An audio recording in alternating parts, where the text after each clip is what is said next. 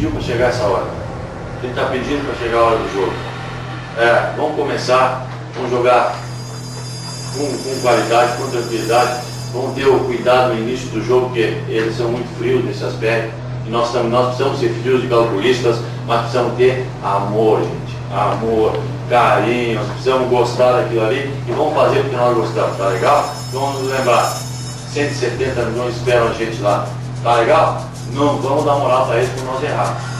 Não vamos nos cobrar, não vamos, é, porque eles vão querer crescer, não vamos crescer, não vamos crescer em cima de vocês não. Tá legal? Vai, vamos, vamos, vamos.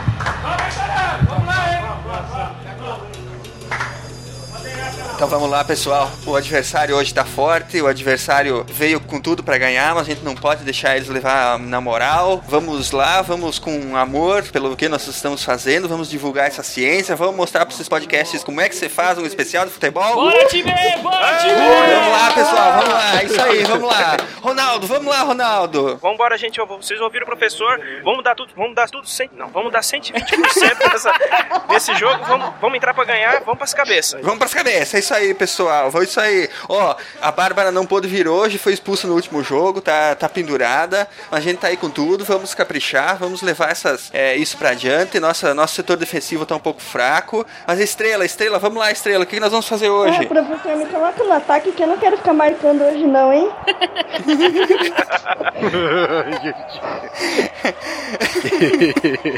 É isso aí, pessoal. Atenção naquele drible do Jurandir Filho, hein? Jurandir Filho é perigoso lá no ataque. Ele vai sempre tentar fazer aquela ligação com o Fábio Barreto. Então todo mundo prestando atenção nele. O Matheus, Matheus, dá aquele carrinho esperto nele, hein? Vamos, vamos, isso mesmo, professor. Me, me coloca ali na zaga que eu quebro todo mundo, professor. Tô, tô com as minhas botinas de ferro prontas aqui, professor. Vamos lá, vamos lá. Tá usando trave de ferro, né? Tu sabe que isso aí não pode. Então, Vamos lá, vamos lá. Ó, prestar atenção que o Jovem Nerd tá no gol do time adversário e ele fecha o gol todo, hein? Cuidado que ele, ele fecha o gol todo.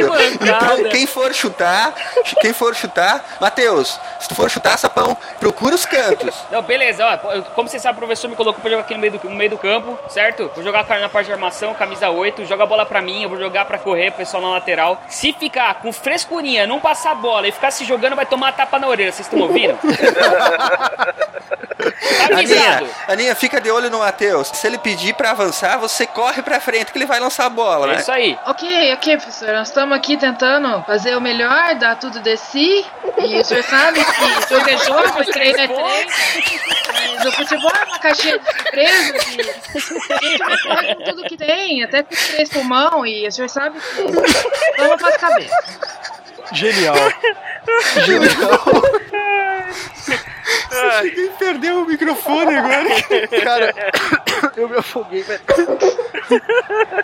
Vamos lá, então, gente. É, vou procurar ajudar vocês aqui do lado do campo. Espero que vocês deem o máximo de si. Assim tá certo ou tá errado a oração? Ah, tá bom. E vamos lá que o público tá esperando. O público quer ver um, um jogo bonito, quer ver um jogo, um, um futebol arte e nós vamos mostrar pra eles como é que se faz. Vamos É lá, vamos aí, lá, todo aí. mundo agora. Vamos lá. Vamos, time, vamos, lá, vamos lá, vamos lá, vamos lá.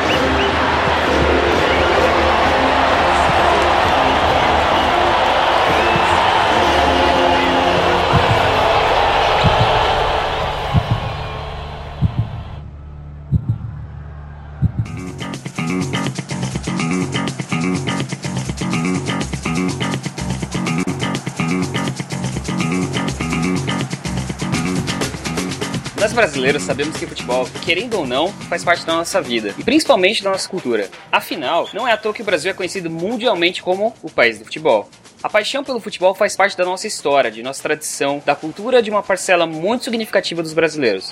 O futebol influencia na vida de muitas pessoas, sejam mulheres, homens ou até mesmo crianças. Um grande número de homens são apaixonados por futebol desde muito cedo. Sendo assim, quando se tornam pais, querem passar essa paixão adiante para seus filhos e filhas. Antes mesmo da criança nascer, seu pai já está imaginando como ela vai ficar com a camisa do seu clube e com a camisa da seleção brasileira. Quando a criança vai crescendo, é influenciada pelo pai, mãe, avós, tios, enfim, cada pessoa ao seu redor quer que a criança torça para o seu time. E é claro que as espertas torcem logo para o time daquele que lhe dá mais presentinhos e agrados.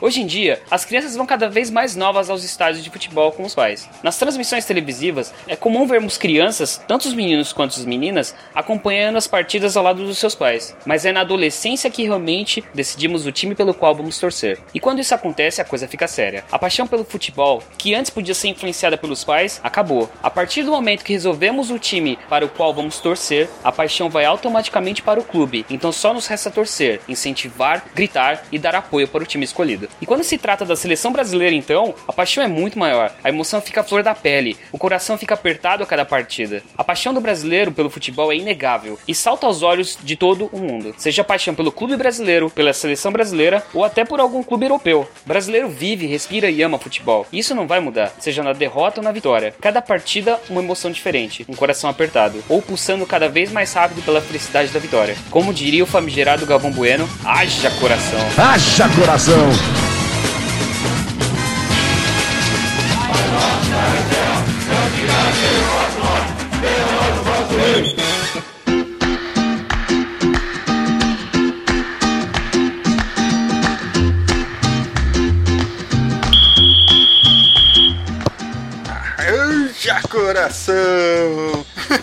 É, com certeza, com certeza. E tem que colocar o. É tetra! Bom, o texto é da Rafaela Dantas adaptado. É impossível alguém ouvir o É Tetra, né? Quem, quem pelo menos assistiu, nem que seja pequenininho, a, a final da Copa 94, e é, não ser transportado na hora para aquele tempo, né? É verdade. É, isso é fato. Muito bem. Professor Barbado, por favor, diga para nós como é que começou essa brincadeira toda. Da onde que vem o futebol? Então, isso que eu gosto, cara, numa visão histórica que eu tenho. Tudo tem história, inclusive futebol. Então a gente dá pra dar uma, uma pesquisada a fundo ali, né? É, A gente vai, vai conversar, né, sobre a- as origens do futebol atual, né? Muitas civilizações, muitos povos tiveram um certo jogo com uma bola esférica que era jogada de um lado para o outro, independente se fosse com a mão ou com os pés ou com os quadris.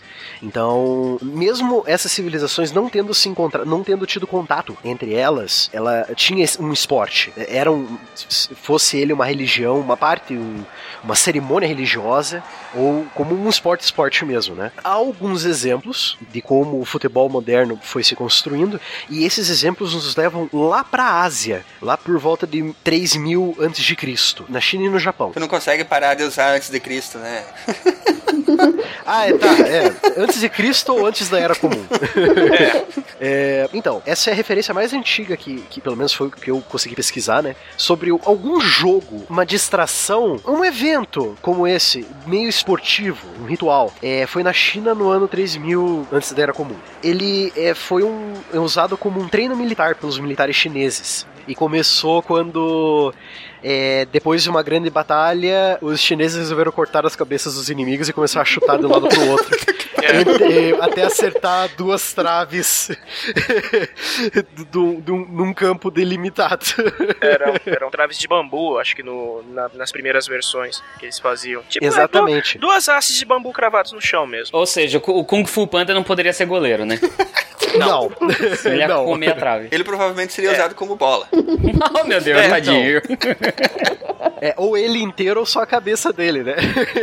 então, ele, o, o futebol teve esse começo sangrento com os chineses, que até, até atualmente as, as pesquisas indicam isso, né? Que eles usavam cabeças de inimigos mortos como treinamento militar, né? Então tinha todo aquele treinamento, toda aquela movimentação de, tipo, uns é, soldados de um time A e soldados de um time B se enfrentando, né? Então, tudo uma técnica militar é, em volta desse começo do futebol. Mais tarde foi se evoluindo esse passatempo entre os, os militares chineses. A- as cabeças foram substituídas por bolas de, de couro. Mas era couro humano? Não, não, não. Couro de, de, de vaca, de porco, de cachorro.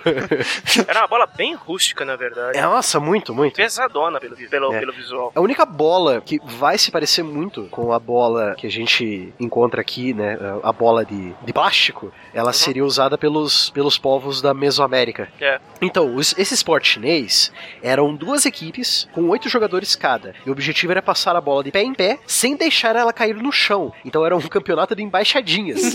Olha. Você tinha que dominar, tinha que dominar a bola, não deixar ela cair no chão e tinha que levar a bola até duas estacas fincadas em cada extremo do campo. Então você tinha as duas estacas como se fosse a- as traves mesmo, em cada canto do campo, e você tinha que levar a bola, chutando ela, tipo, não deixando ela cair no chão, até a trave. Então esse, esse era o esporte chinês. No Japão, é, por ser um, um- um país que foi muito influenciado pela China, ainda mais nos, nos séculos é, antes de Cristo, ele tem um jogo assim também, que é chamado de Kemari, que em japonês significa pontear a bola. Pensei que você ia falar em, em chinês parece queimada. Foi, nossa, que, que virada de. Né? Vai ver, foi daí que veio Não.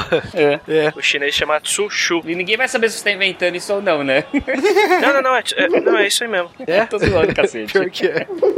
Ah, então, esse ele, ele é uma variação do esporte chinês que eu falei antes, né? E ao contrário do esporte chinês, as mulheres não podiam participar do kemari japonês. Então, no esporte chinês, que a gente, o sushu, que a gente falou, que eu falei, né, no, no- anteriormente, as mulheres podiam participar, assim como os homens. Mas no Japão não podia, porque o kemari, ele tinha uma coisa muito mais religiosa que a China. Ele tomou proporções mais espirituais, né? ritualísticas do que um esporte em si. E era proibido qualquer contato corporal entre os, entre os participantes. O campo era um quadrado e em cada extremidade do campo havia uma árvore sagrada dos japoneses. Ou era uma cerejeira. Parece o campo que eu jogava quando era moleque. Na verdade, ele era um, um retângulo, mas é que ele era mais largo do que comprido. Achei, achei que você ia falar que tinha uma árvore no meio. Agora vocês vão pedir por que, que a gente não invertia o campo, né? Pois é. Porque dos, Pois dois, porque dos dois lados tinha a rua, e aí a bola ia na rua. Mas é a parte legal, pô, é emocionante. É, é nível hard. Hardcore. Então, o número de jogadores era o mesmo, é, que eram oito em cada lado. E como dito antes, esse, esse- o jogo que veio da China, ele tomou umas proporções mais rituais, ritualísticas, um ritual religioso, é, para uma celebração para abençoar, é, uma celebração para conseguir a bênção do sol, que era um dos do- dentro da da mitologia japonesa. O sol sempre tem uma figura é, alta. A bola seria o sol e ela era feita é, ela era feita artesanalmente com bambu, então era uma bola muito rígida. Ela não era uma bola com couro e cabelo chinesa, era uma bola dura, de bambu mesmo, de madeira. E o jeito de jogar era praticamente o mesmo que os chineses tinham. Você não podia encostar ela no chão, embaixadinha. Aí, esse relato no Oriente é o mais antigo que a gente tem com algum, algum jogo, ritual, esporte, é, com uma bola e duas traves e um campo quadrado ou retangular, né? Isso. É, agora a gente vem pra Grécia e pra Roma Antiga. Na, agora a gente vem pro lado ocidental, pra, pra Europa. Os gregos, eles inventaram um jogo lá por volta do século I antes da Era Comum. Então seria lá por 100 a.C., 101 a.C. E o jogo se chamava Episkyros. Os soldados gregos, eles se dividiam em duas equipes de nove jogadores. Então vocês podem ver que o- esse esporte começou, como muitos esportes na Grécia Antiga, começou entre os soldados. Eram nove jogadores em cada time e eles jogavam em um terreno de forma retangular. Então já era a forma que a gente conhece hoje em dia, mais ou menos. Na, na cidade de Esparta, os jogadores, que também eram militares, óbvio, usavam bolas feitas de bexigas de boi cheias de areia ou terra. Então tu pegava a bexiga do bicho, é, enchia de areia, deixava ela rija, com certeza passava alguma coisa pra manter a, a bexiga inteira, né? O material orgânico inteiro, e botava no chão e começava a chutar. E o time que perdia, ele jogava num poço. This is Sparta! O time que perdia é pra vala, literalmente. Quem perdia é pra vala. Eles gostavam de desafiar os persas, né? É. Então, aí Era, era o diferença- clássico local, né? É. Isso. O clássico local. Esparta contra Pérsia. Esparta versus persas. Aí o pessoal ia O assistir. perdedor ia pro poço. Só um, time, é, só um time voltava pra casa, né, cara? Isso. Dois times entram, um time sai. É. O futebol seria divertido assim, cara. Com, com certeza. Tá lá, tá lá jogos mortais. Tá lá jogos mortais. Apesar que Então. na Várzea não tá muito diferente disso aí, não, cara. É. Atenção, encostado, tempo regulamentar. Brasil, campeão do mundo. Fica a pelota para trás. Onde está colocado de calma. De calma de para a área até Vavá. Toque controlado. Procura a penetração. De Zagallo ou Pelé. Zagallo bateu o adversário. Atenção, apontou. Agarra e pensa. Já estamos com 25 segundos além do tempo regulamentar. Brasil, campeão do mundo. Fica a pelota no centro da cancha. Domina Orlando. Tenta dar a Pelé. E calcanhar para Zagal. Bandeiras do Brasil desfraldadas em campo.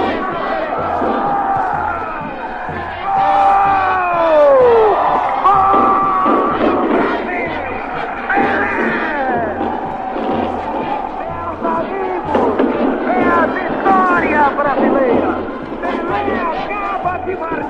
marcar o quinto tempo do Brasil. Aos 46 minutos de jogo. Pelé terminou a partida, Curi. Campeões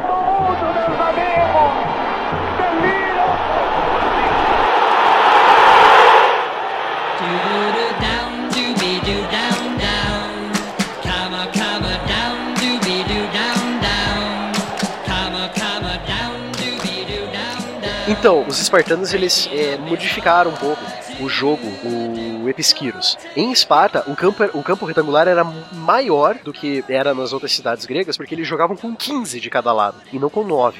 Quando os romanos dominaram a Grécia, eles assimilaram o Episquiros. Porém, é, o jogo tomou uma conotação muito mais violenta com os romanos, como sempre, né? Então, se já não bastasse o- a, a briga, né, levar alguma morte de algum jogador, você ia ter uma crucificação seguida, né? que a mania romana era crucificar o pessoal, né? É, quando muito, o Episquiros deve ter virado um dos jogos do, dos circos de Roma, né? Então, os romanos eles são famosos por eh, serem eh, violentos e fanáticos por esportes. Então, se for ver lá nas corridas no hipódromo, no grande Hum. hipódromo de Roma, sempre lá tinham quatro corredores, cada corredor com uma cor. É, Tipo, Uhum. o time, o time amarelo, o time vermelho, o time azul. E muito acontecia das, das duas eh, torcidas dos corredores entrarem na briga, mas uma briga mortal, assim, tipo, tanto dentro quanto fora do estádio. Acho que foi aí que surgiram os hooligans, né? A origem Verdade. histórica dos hooligans aí. Tanto que teve até um caso em Constantinopla que uma Hum. Briga desencadeada dentro de uma dessas corridas de viga é, gerou uma revolta generalizada na cidade em que a. Acho que foi a Imperatriz Teodora que teve que lidar com isso, ou foi o Juliano. Agora eu não me lembro quem que era o imperador. Mas o, o imperador romano oriental de, de Constantinopla teve que mandar as tropas fazerem uma limpa na cidade, cara. Porque o negócio tomou proporções assim bíblicas, sabe? De uma briga de corrida. E dentro da, da corrida também, os, os próprios corredores se, se pegavam no tapa e tal, tipo, tinha umas, adaga, umas adagas voando, umas espadas cortando, chicotada pra todo quanto é lado, sabe? Então era uma coisa bem brutal. Então não me É espanta verdade. que o, o Episquiro, se o, quando os romanos aderiram a esse esporte grego, eles devem ter piorado a situação do, do, do, jogo, do, do jogo. O, aí nós temos a Mesoamérica, né? Que é um registro Então. mais antigo do. É, na Mesoamérica, que é ali ó, a parte sul do México, toda a, e toda a América Central, havia um esporte muito eh, difundido. Durante 3 mil anos, os, os povos da Mesoamérica, os povos pré-colombianos, eles, eles jogavam um, um jogo muito similar ao esporte moderno. Inclusive o formato da bola. Era feita de borracha mesmo. Eles extraíam a borracha do, da seringueira e faziam uma bola. É, tem que levar em conta que no caso, com os maias, os astecas, os, os incas, os eles- karatecas. os olmecas, né? Vamos, vamos Os falar olmecas, os, tlasca, os tlascaltecas. É, os Olmecas são ah, considerada a civilização mais antiga da Mesoamérica, ah, seria a mãe de todas as outras. é, exatamente. Todas essas civilizações, elas cultivavam a seringueira, elas, elas tinham conhecimento do látex, usavam borracha em larga escala. Não é que nem hoje, porque hoje temos a vulcanização e todo aquele processo Isso, pra, isso. pra melhorar a borracha. É- é- mas era borracha, tipo, eles tinham, eles sabiam que, é, o, que, o que aquele material fazia e tal. Então eles faziam bolas com, Isso, com e aquilo. Então, e pra você ver como o entretenimento é importante na vida da pessoa, já sempre foi, eles não era um, um- um produto eh, amplamente, sabe, a disponibilidade não era ampla. E mesmo assim, eles utilizavam parte do que eles tinham pra fazer bola pra poder se divertir, sabe? É, é divertir. Não sei. Não era bem é, divertir. É, a- Pra- pra se quem se divertia assim. era o time que ganhava, porque o time que perdia, perdia o coração pra honrar os deuses, né? Eram, eram geralmente sacrificados. O jogo, o- Amém. esse futebol, É, esse amém. futebol primitivo da, da, da Mesoamérica, ele era profundamente ligado às religiões dessas civilizações. Como foi no Japão, como tomou proporção no Japão também. Mas de modo geral, qualquer esporte tem essa, essa função ritualística inicialmente. Se você pensar nas Olimpíadas, também era uma função ritualística, não era? Ah, sim, com certeza. As primeiras Olimpíadas eram para honrar os deuses. Uhum. Elas eram tão importantes que nenhuma guerra ocorria durante as Olimpíadas, cara. Sim, as guerras paravam. As guerras completamente paravam, tudo em honra dos deuses. A diferença é que no Japão, os times que perdiam tinham que, cometer a hackeri, é isso, né? Era queria. Piadas infames, vamos adiante. A maioria do que foi encontrado de vestígios arqueológicos é que os povos da Mesoamérica eles jogavam com quadril. Então eles, você podia é, nada dos pés. Você podia é, jogar com os quadris é, ou no máximo bater com o braço, não com a mão, mas com o braço, tipo com o É. cotovelo, com o ombro, Muito zoado joelhos. Que zoeira, cara. Um monte de cara rebolando no meio do.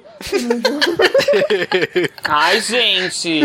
Essa bola também não podia tocar o chão, porque o que era considerado o gol eram aros colocados no alto das paredes altas do, do campo, de- do campo determinado para ser feito o jogo. Ah, tu, tu quer um exemplo, quer um exemplo melhor pra- pra você ouvinte que quer tentar imaginar? Veja o desenho Caminho para Eldorado. Isso, Que tem, tem uma exatamente. partida lá, é- esse desenho genial, por sinal, um dos clássicos da DreamWorks, vale a. pena assistir. E tudo que a gente descreveu aqui tá- mostra lá no, no desenho. É muito interessante também. Eles jogam uma partida desse, desse futebol primitivo nesse Sim, jogo. exatamente. Então, a bola ela tinha que ser passada por um aro. E como na maioria das vezes desse, desse esporte, os times às vezes eram, eram organizados como reproduções de batalhas em que eles venciam o exército inimigo, o que, que eles faziam? Eles pegavam os comandantes, o- os, membros desse, desse exército e encenavam, reencenavam a batalha numa espécie de jogo armado, próprio pro cara perder, para depois ser sacrificado.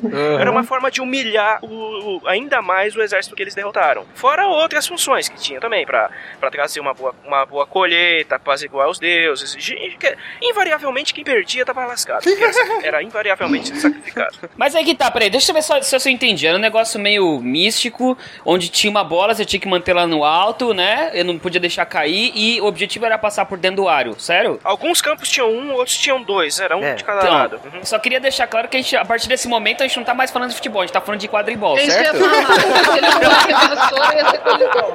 Eu sabia que alguém ia falar isso, cara. Eu sabia, eu tava só esperando. Procurando uma deixa pra falar, essa merda é quadribol. É quadribol, velho. Atenção, faltam 5 segundos apenas. Atenção, Brasil, Brasil, Brasil, bicampeão mundial de futebol. Atenção, amigos da pátria. Atenção, Goiapacos, abram aulas para passar a felicidade. É a garra, é a picardia, é a moral, é o que vê, é a serenidade, é a compostura, é o brilhantismo, é o talento do futebol brasileiro mostrado outra vez ao mundo. Está encerrado o sétimo campeonato mundial de futebol. O Brasil é bicampeão mundial de futebol. Vamos comemorar. Crianças, moços, velhos, comemorem Goiapoca ao juiz. Comemore essa vitória da raça. A bandeira do Brasil está tremulando orgulhosamente no mastro do placar do Estádio Nacional do Sul.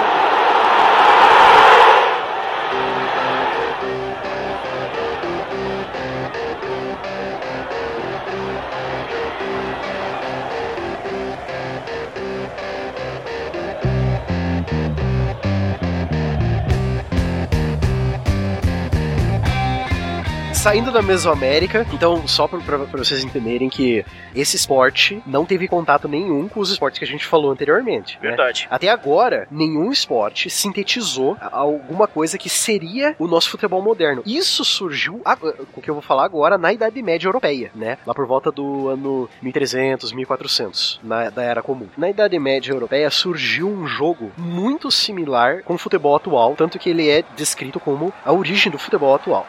Ele era chamado de de soule, ou arbastum. Onde as meninas tocavam harpa em um pasto para os animais, é isso? Ai, meu Deus. Ai, ai, minha cabeça, espera que voltou bem, A piada foi tão ruim que deu a volta, cara. Muito bom, muito bom. Então, é, ele também foi difundido entre os soldados durante as guerras medievais. Ele era dividido em duas equipes, atacantes e defensores. Era permitido usar socos, pontapés, rasteiras e golpes mais e outros golpes mais violentos. Meu Deus do céu. Mas então, tá igualzinho ao esporte atual. Não, não. É unânime. Voadora com dois pés no peito do cara. É isso aí. Há relatos que mostram que muitos jogadores nessas partidas morriam. devido, devido ao quão violento era. Cada equipe era formada por 27 jogadores. Meu Deus, ah, tá explicado. Então, na, na Itália medieval, o futebol ele nunca teve um padrão nesse, nesse começo, né? Ah, ele não tinha as regras que tem hoje e tal, que é tudo padronizado. Tipo, se for jogar futebol lá na Arábia Saudita, vão ser as mesmas regras que aqui, entendeu? Então, é, na Itália medieval surgiu um jogo chamado Gioco de Calcio. By the way, é por isso que a, a liga italiana hoje chama Calcio. Calcio é futebol em italiano. Ah, tá. Jogo de Eles chamam futebol. futebol de cálcio. Exato. Cur- outra curiosidade: nos Estados Unidos eles chamam de soccer porque um dos primeiros nomes dados ao esporte na Inglaterra foi soccer, até um pouco antes de futebol. Então, às vezes tem gente que critica, ah, por que, que os Estados Unidos chama de soccer e tal, tal, tal? Eles têm uma, uma- um motivinho histórico aí, porque foi o primeiro nome que eles, que eles ouviram falar. Então, acabou Sim, ficando. nomes, os nomes sempre vão variar de acordo com a tua, a tua origem linguística. Isso é, é Isso. fato. É, então, o Gioco de Calcio, que ele era praticado também por 27 jogadores em cada lado, cada, cada equipe. Puta que E- É uma guerra, né? era praticado muito comumente nas praças das cidades italianas, então não era um campo certo, retangular, então variava, então podia ser quadrado, circular. Futebol em campo redondo deve ser legal. É, é legal. Eu já joguei já, cara. Você corre igual um maluco. Em círculos, É né? verdade. É.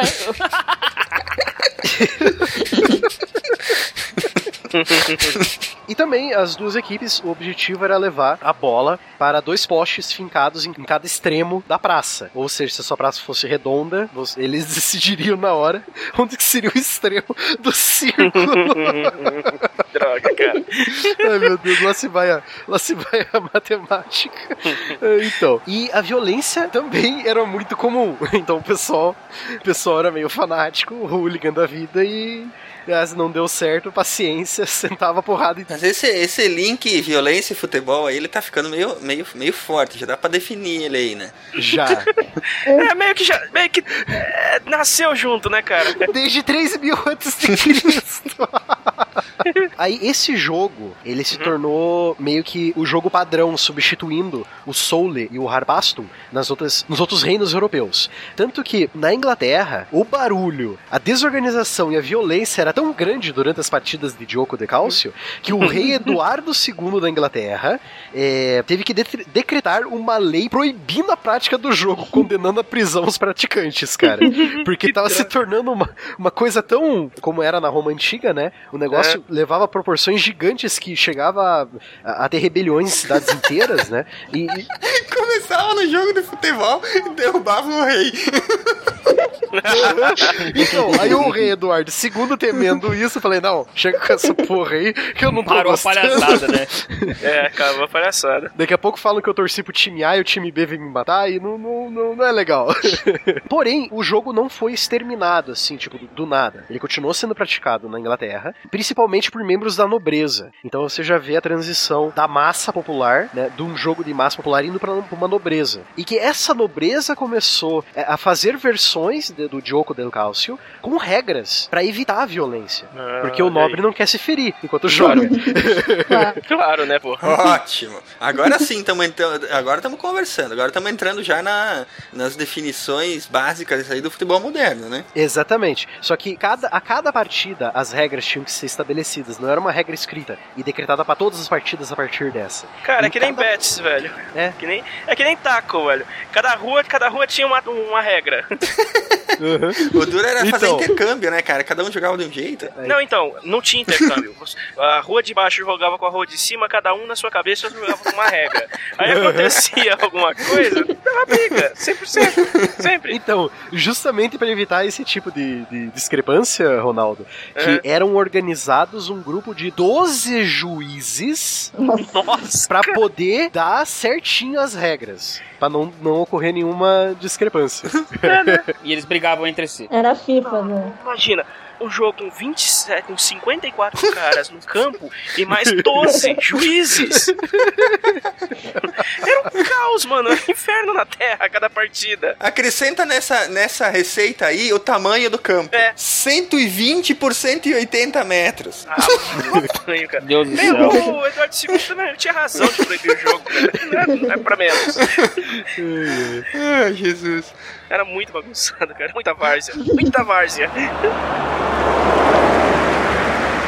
Então, o jogo do cálcio foi evoluindo na Inglaterra, justamente quando a nobreza tomou, tipo, o rei Eduardo II proibiu pra, pra rele, pra ralé, né? Mas a nobreza continuou praticando, aí veio essa necessidade de você criar regras. Isso foi evoluindo, foi evoluindo, o jogo foi tomando forma. É, houve uma conferência em Cambridge em 1848, é, estabelecendo-se um único código de regras. Então você já começa, tipo, é, a perceber que é, se você for jogar esse jogo aqui na Inglaterra, em qualquer lugar da Inglaterra, não vai variar, a regra vai ser a mesma. Só que, tipo, essa regra não abrangia internacional, só abrangia a Inglaterra, né? Ah, entendi. Então foi a Inglaterra que transformou o futebol num jogo de coxinhas. Olha que mancada, velho. Foi. Ai, ai, ai, cara. E, e juntamente com o futebol foi se evoluindo o rugby, porque por- exatamente por essa discrepância de como jogar que surgiram dois esportes diferentes. Você formou o rugby com suas regras e formou o que seria o futebol com suas regras. Isso que é muito interessante o, o você rugby analisar. ficou sendo o futebol de várzea e, e o futebol futebol ficou sendo o futebol dos coxinhas. É. Ah, quer dizer que o, o jogo de calcio deu origem tanto ao rugby quanto ao Sim. moderno. Sim, porque o- é, alguns, algumas cidades da Inglaterra jogavam com a mão ainda. Então você usava, tipo, pegava a bola com a mão, chu- chutava e pegava com a mão. Aí, tipo, ah, o cara pegava e se defendia, todo mundo pulava em cima do cara, entendeu? Então, pra po- poder tirar a bola dele, entendeu? Então, por essa diferença entre as cidades da Inglaterra que houve a necessidade de você, não, peraí, o que que é isso? Isso é o jogo A ou é o jogo B? O jogo A tem essas regras, o jogo B tem essas regras. Aí se fosse dividindo, entendeu? Aí o rugby deu origem ao futebol americano mais tarde. É, Isso. Aí em 1875 se estabeleceu a regra dos 90 minutos, então cada partida tinha que ter 90 minutos. Em 1891 foi estabelecido o pênalti para punir as faltas dentro da área do gol. Olha, Imagina. Então, a, a, Imagina até se não tinha pancada. 1891 não tinha pênalti. O cara tá chegando na cara do gol, meu, o nego devia mirar na correntinha pra cima, assim, ó. A orelha era a bola, sabe? Não vai deixar fazer gol, de jeito nenhum. É mais ou menos por aí, Matheus. Outra coisa, uma- outra curiosidade é que o primeiro clube de futebol, ele é um clube inglês da história, o primeiro clube de futebol da história. Ele é um clube inglês chamado, se não me engano, Sheff- Sheffield Football Club, e ele foi fundado em 1857, cara. 1857, Nossa, praticamente antes Exatamente, das regras. Né? 1857. Isso, isso. Ele, ele existe até hoje, é, Matheus? Ex- existe até hoje. Então, é, se vocês se espantaram com isso, do pênalti só ter sido inventado em 1891, só em 1907 foi estabelecido a regra do Que impedimento. não deveria existir, né? Eu acho que não deveria Tá existir. merda, velho. Até em cara. Não, tem que tem existir, que tem que existir. Tem que existir, porque senão todo mundo joga na banheira. É, é. Vira um jogo. É sério, vira um jogo horrível de se assistir. Porque fica, sei lá, tem 11 jogadores, 10 ficam praticamente dentro da área do adversário Isso. e a pessoa fica chutando a bola pra dentro, entendeu? É, que tipo assim, se você não cria a regra de impedimento, o meio de campo vira um, vira um, vira um, Um campo deserto. É um Só, deserto. é, é, porque só vai ter lance direto pra, pra área. Lançamento e tenta, tenta fazer gol aí. É meio feio, né? Aí tem vira, aí viria a confusão de novo. É, É, exato. exato. Tá bom, vai, vocês me convenceram, tem que ter impedimento. o futebol profissional mesmo, ele, ele se iniciou em 1885. De fato, quando a Inglaterra ele- ela estabeleceu a International Board, que é uma entidade cujo objetivo era estabelecer uma regra mundial para o futebol, quando necessário. Então foi a partir de 1885 que você vê que a Inglaterra começa a expandir a regra internacional do futebol. Então os 90 minutos, é, o pênalti não, que o pênalti em 1875 ainda não tinha, mas a regra dos 90 minutos já tinha. Então já tinha qual era o tamanho do campo, até onde que ficava a, onde que ficariam as traves, qual que era o tamanho da trave, né? Qual que era o tamanho da bola. Então tudo isso já estava sendo determinado pela Inglaterra em 1885. Uma curiosidade engraçada sobre o campo é que até hoje ele não tem uma medida X certinha, né? Ele, ele vai de tanto a tanto, né? Isso, ele tem um limite mínimo é, e um campos máximo. oficiais mínimos Isso. e máximos, digamos assim. É, mas outra, outra, outra ideia, dentro dessa, do que você acabou de dizer, os campos que serão usados na Copa do Mundo, eles têm todos o mesmo tamanho, mas você não pode é, falar que um campo ele tem que ter o, o- o mesmo tamanho sempre, porque alguns estádios de futebol mais antigos, eles não têm essa dimensão, e você mataria o estádio. Vocês né? lembram dos É. Estados Unidos que o, o campo terminava e tinha um muro? tipo, É. meio metro adiante do fim do. do- Ainda, ainda é assim na, na, na MLS aqui, o, os, eles jogam nos mesmos es- estádios que tem o futebol americano. Eles só repintam, colocam as, as, as, as linhas novas e tal. É. E a- o campo às vezes termina na- no muro da- do estádio, cara, na Deve arquibancada. rolar É aquela horrível. pancada assim numa disputa de bola, né? Imagina. Bom, pelo menos a bola não vai pra fora, né, do campo. Ela fica no É. campo, bate no, bate no muro e volta pro campo. É, Verdade. então.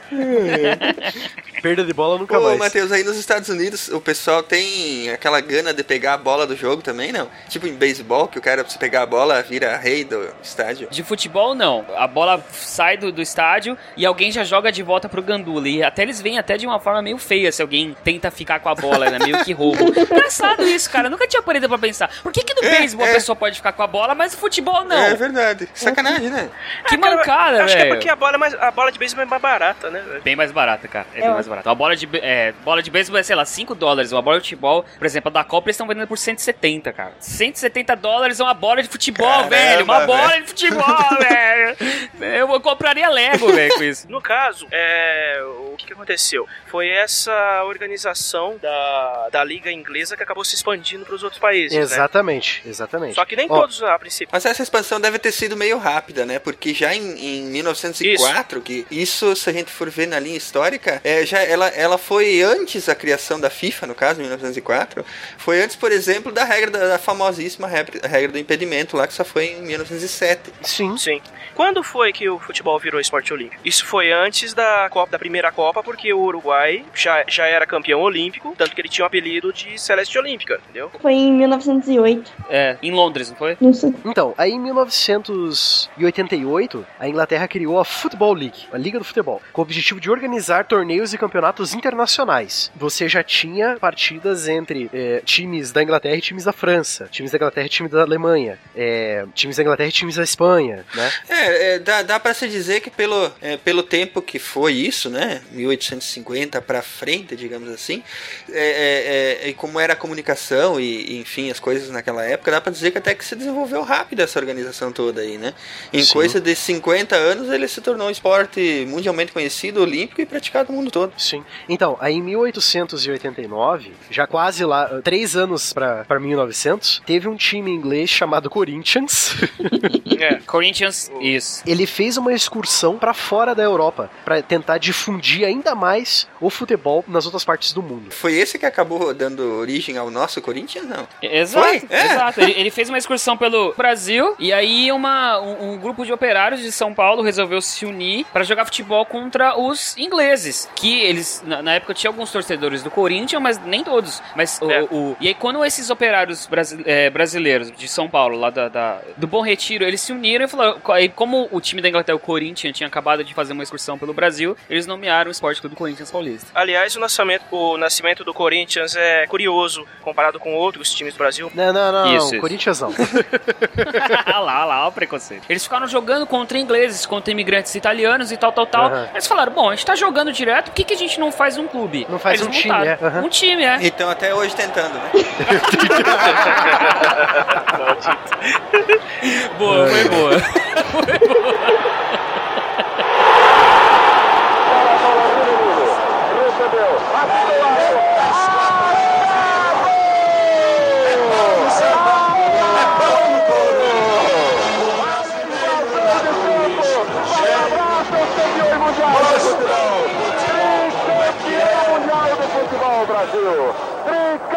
Mundial de futebol, Brasil!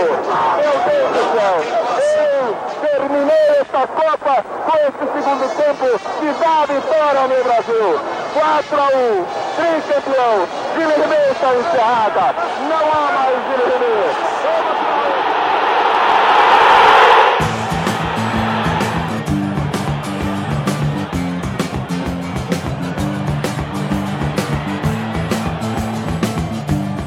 O legal é que o esporte se difundiu tanto que mesmo durante algumas guerras muito famosas é, houve partidas de futebol. Apesar da Segunda Guerra Mundial ter dado uma travada na Copa do Mundo, né? Então a gente não teve Copa nem Nem Olimpíadas. isso. Então, e a Copa de 38, a Copa de 42 não teve e nem a Copa Não. de 46, 46 não teve. também não, assim como as Olimpíadas de 40 e 44. Exatamente. Então, mesmo durante a guerra, o esporte foi, continuou sendo jogado, né? Isso é óbvio. Então, aí um desses fatos que ocorreu durante as guerras mundiais foi justamente durante o Natal de 1914. É tão anormal que parece, sei lá, parece uma ficção. Parece que alguém escreveu uma novela sobre aquilo. Mas não, aconteceu. Então, no Natal de 1914, houve uma coisa muito peculiar que raramente, se não nunca, ocorreu na história militar. Os dois lados pararam de É, lutar. Eles pararam. uma trégua. Uma trégua. Tipo, uma trégua não oficial. Não, não, não atiraram do Natal até o Ano Novo. Não houve troca de tiro entre alemães com franceses, alemães com ingleses. Não houve.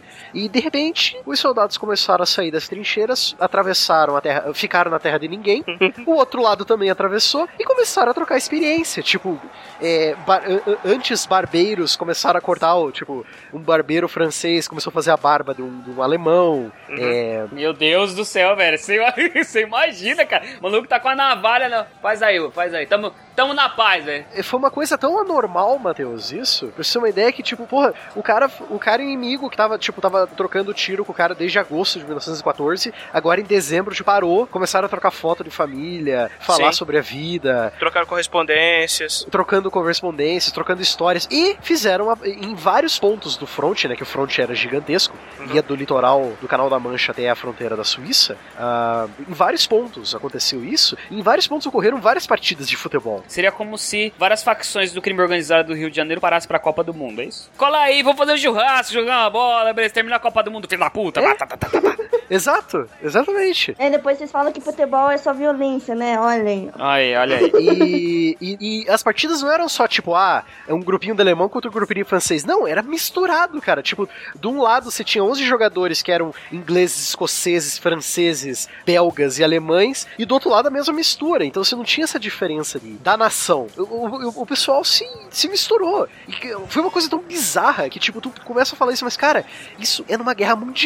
Sim. Os caras estavam se matando três meses atrás, agora estão jogando, estão trocando figurinha, entendeu? Tipo, Ah, é cara, muito mas você bizarro. imagina que você tá. Imagina que você, você tá numa guerra, você tá matando uma porrada de cara que, tipo, você só tá matando porque eles estão te matando. E é um ciclo vicioso. Eu mato que você me mata, Uhum. você me mata que eu te mato. Sim. E aí, você percebe por causa de um evento esportivo, ou sei lá, dá uma pausa e, cara, é tudo humano, vamos, sabe? Acho que tudo que eles estavam esperando era essa. Era um momento de. Cara, pelo Era um amor de Deus, pause, para. né? Uhum. Isso, é. Isso. Aperta o pause aí, velho, pelo amor Apesar de Deus. de, apesar de ter tido muitos soldados que não gostaram disso, óbvio, que, tipo, por exemplo. é, Não, o, tem um- com- o alto comando da- de ambos os lados detestou, né? É, tem gente protestando contra a Copa hoje também.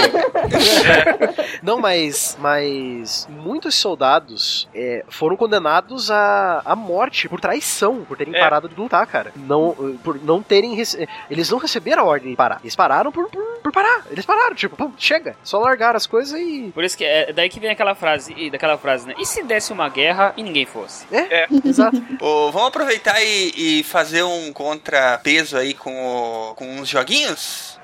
Vai, vamos lá. Só, só para destacar, eu não jogo nenhum jogo de futebol desde o Winning Eleven do PS2. Cara, até aí tamo junto, eu não jogo desde o FIFA 99. ah, então tá. Daí tá tamo fechou. junto, eu tá não fechado. jogo desde o Campeonato Brasileiro 97. Nossa! Aliás, esse joguinho Campeonato Brasileiro aí, me ajude aí. É, ele não, não era oficial, né? Ele era tipo um hack que o pessoal. Ele era um hack em cima do Isso, internet. aí o pessoal lançou com os, com os times brasileiros e tal, né? Aí era uma, era uma loucura, era, um, era uma, uma modificação da, da ROM com áudio. o- o áudio ele era um áudio em português, falado, falado por alguém, era em portunhol, na verdade, feito no Paraguai, cara. Então tinha umas Golaço! coisas Campeonato Golaço! brasileiro! Que chute! Saiu a bola! É, era Saque horrível, de né, goleiro. cara? Saque de goleiro! Que lindo! Exatamente. Bom, mas se nós for pelo, pelas datas aí, eu, eu acho que o mais antigo são esses Pelé, né, Matheus? É, o, o mais antigo, pelo menos dos que, eu, dos que eu lembro, que saiu pro Atari era o Pelé Soccer. Tem, saiu um e o dois. E eu tenho esses cartuchos aqui, Boa. É, e ele é, é um dos. Eles foram alguns dos primeiros jogos de futebol pra videogame, né? E se é que a gente pode chamar esse tipo de Fico jogo de imaginando a futebol. bola quadrada que o Kiko queria tá aí, né? Cara, é melhor. É, exato. E era assim, eles não era tipo um time de futebol, jogava 4 contra 4, sendo que um era goleiro. Então era três caras na linha, batendo no- numa bola que parecia com os jogadores, inclusive, só que era branca. Viu? Ah, v- v- vamos pôr os pesos certos, né? Era melhor ou pior que ET? Mas era melhor que o ET, cara. Não, então tá Calma valendo. era melhor, Então tá valendo. Tá valendo, tá valendo. Esse jogo do Pelé, se não me engano, ele chegou a ter uma versão pro, pro Mega Drive também. Eu acho que teve uma posterior, cara. Mas, mano, o comercial disso era muito. Desse jogo do Pelé pro Atari era sensacional. Porque não era só o jogo do Pelé. Ele. A Atari fez um comercial que eram os três jogos de esporte destacados. Era esse, era um de basquete e um de Fórmula 1. Que, que se não me engano, o comercial ta- tava o Pelé. O Mario Andretti e aquele outro jogador do basquete gigante que tinha antes Oscar. do Mark Não! um, jo- um joga- um jogador norte-americano, um gigantão, cara, anos 70, anos 80, um que trocou pra nome muçulmano. Muhammad Ali. Karim Abdul-Jabbar. eu ia falar isso mesmo. É o cara que lutou com o Bruce Lee no jogo da morte. Lembrei. Karim Abdul-Jabbar.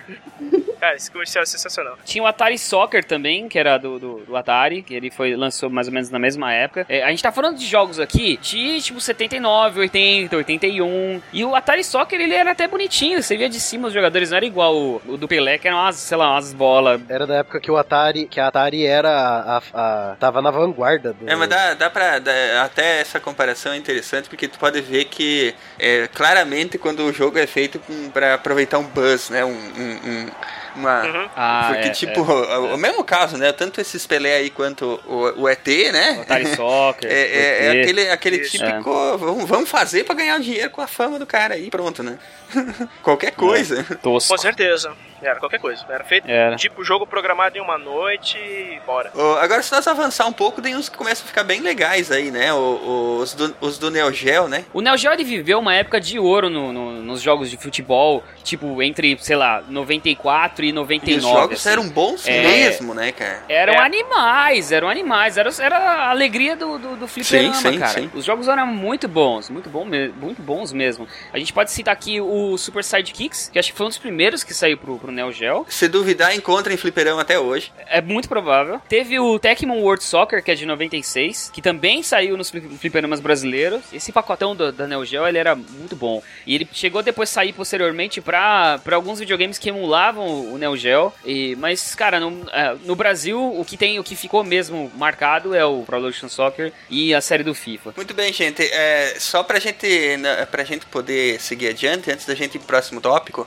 vamos falar sobre esses dois vídeos que depois nós vamos linkar na, na- no post, que é o vídeo da primeira Copa do Mundo, que foi no Uruguai em 1930, tá? É, ele, é, ele é um documentário ou ele é o, a, a a partidas e tal? Não, ele é um documentário. Ele é um documentário legendado é, sobre como que foi organizada a primeira partida. É um documentário, acho que de uns 14 Aham. 15 minutos. Bem interessante.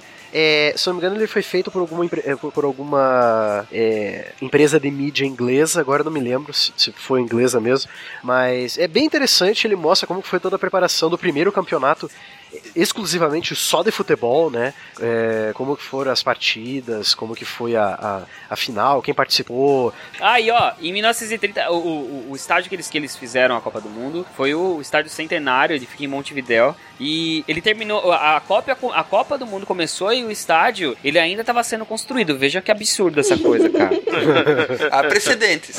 É. É, e, aí né? fica aqui, e fica aqui o protesto. Esse estádio é um estádio sensacional. É palco de jogos espetaculares da história do, do, do, do E cabe futebol do 60 mundo. mil torcedores, né? É lindo. E ele tá Uhum. jogado às traças em Montevidéu. É uma tristeza, Uruguai, cara. né, Tristeza. cara? O presidente vai, vai trabalhar de Cara, Ah, mas eu acho, eu acho legal, eu acho o tiozão da hora, mas Cara, mas o, o, o presidente do Uruguai, mano, eu acho que é o mais são da, daquele país. Ai, ai. Vamos lá, adiante, adiante, gente. Estrela e esse vídeo, o Brasil em todas as Copas. Então, esse vídeo é uma coletânea da Isto É que mostra como foi o Brasil desde 1930 até 1994, né? Tipo, ele é um pouco antigo, assim. É engraçado ver o cara falando assim, nossa, nós pegamos todos os vídeos antigos e remasterizamos agora pra VHS. a alta tecnologia da época, assim, mas é, mas é legal pra ver também, porque tem muita Copa que a gente nunca mais viu imagem, né? Sei lá, 1930. Sim, sim. Em toda a sua glória de participou de 288 linhas. É isso aí. Bizarro. Uhum. Ó, dividido em cinco partes e tem no YouTube. Muito bom. Tem no YouTube. aí depois. Olha aí.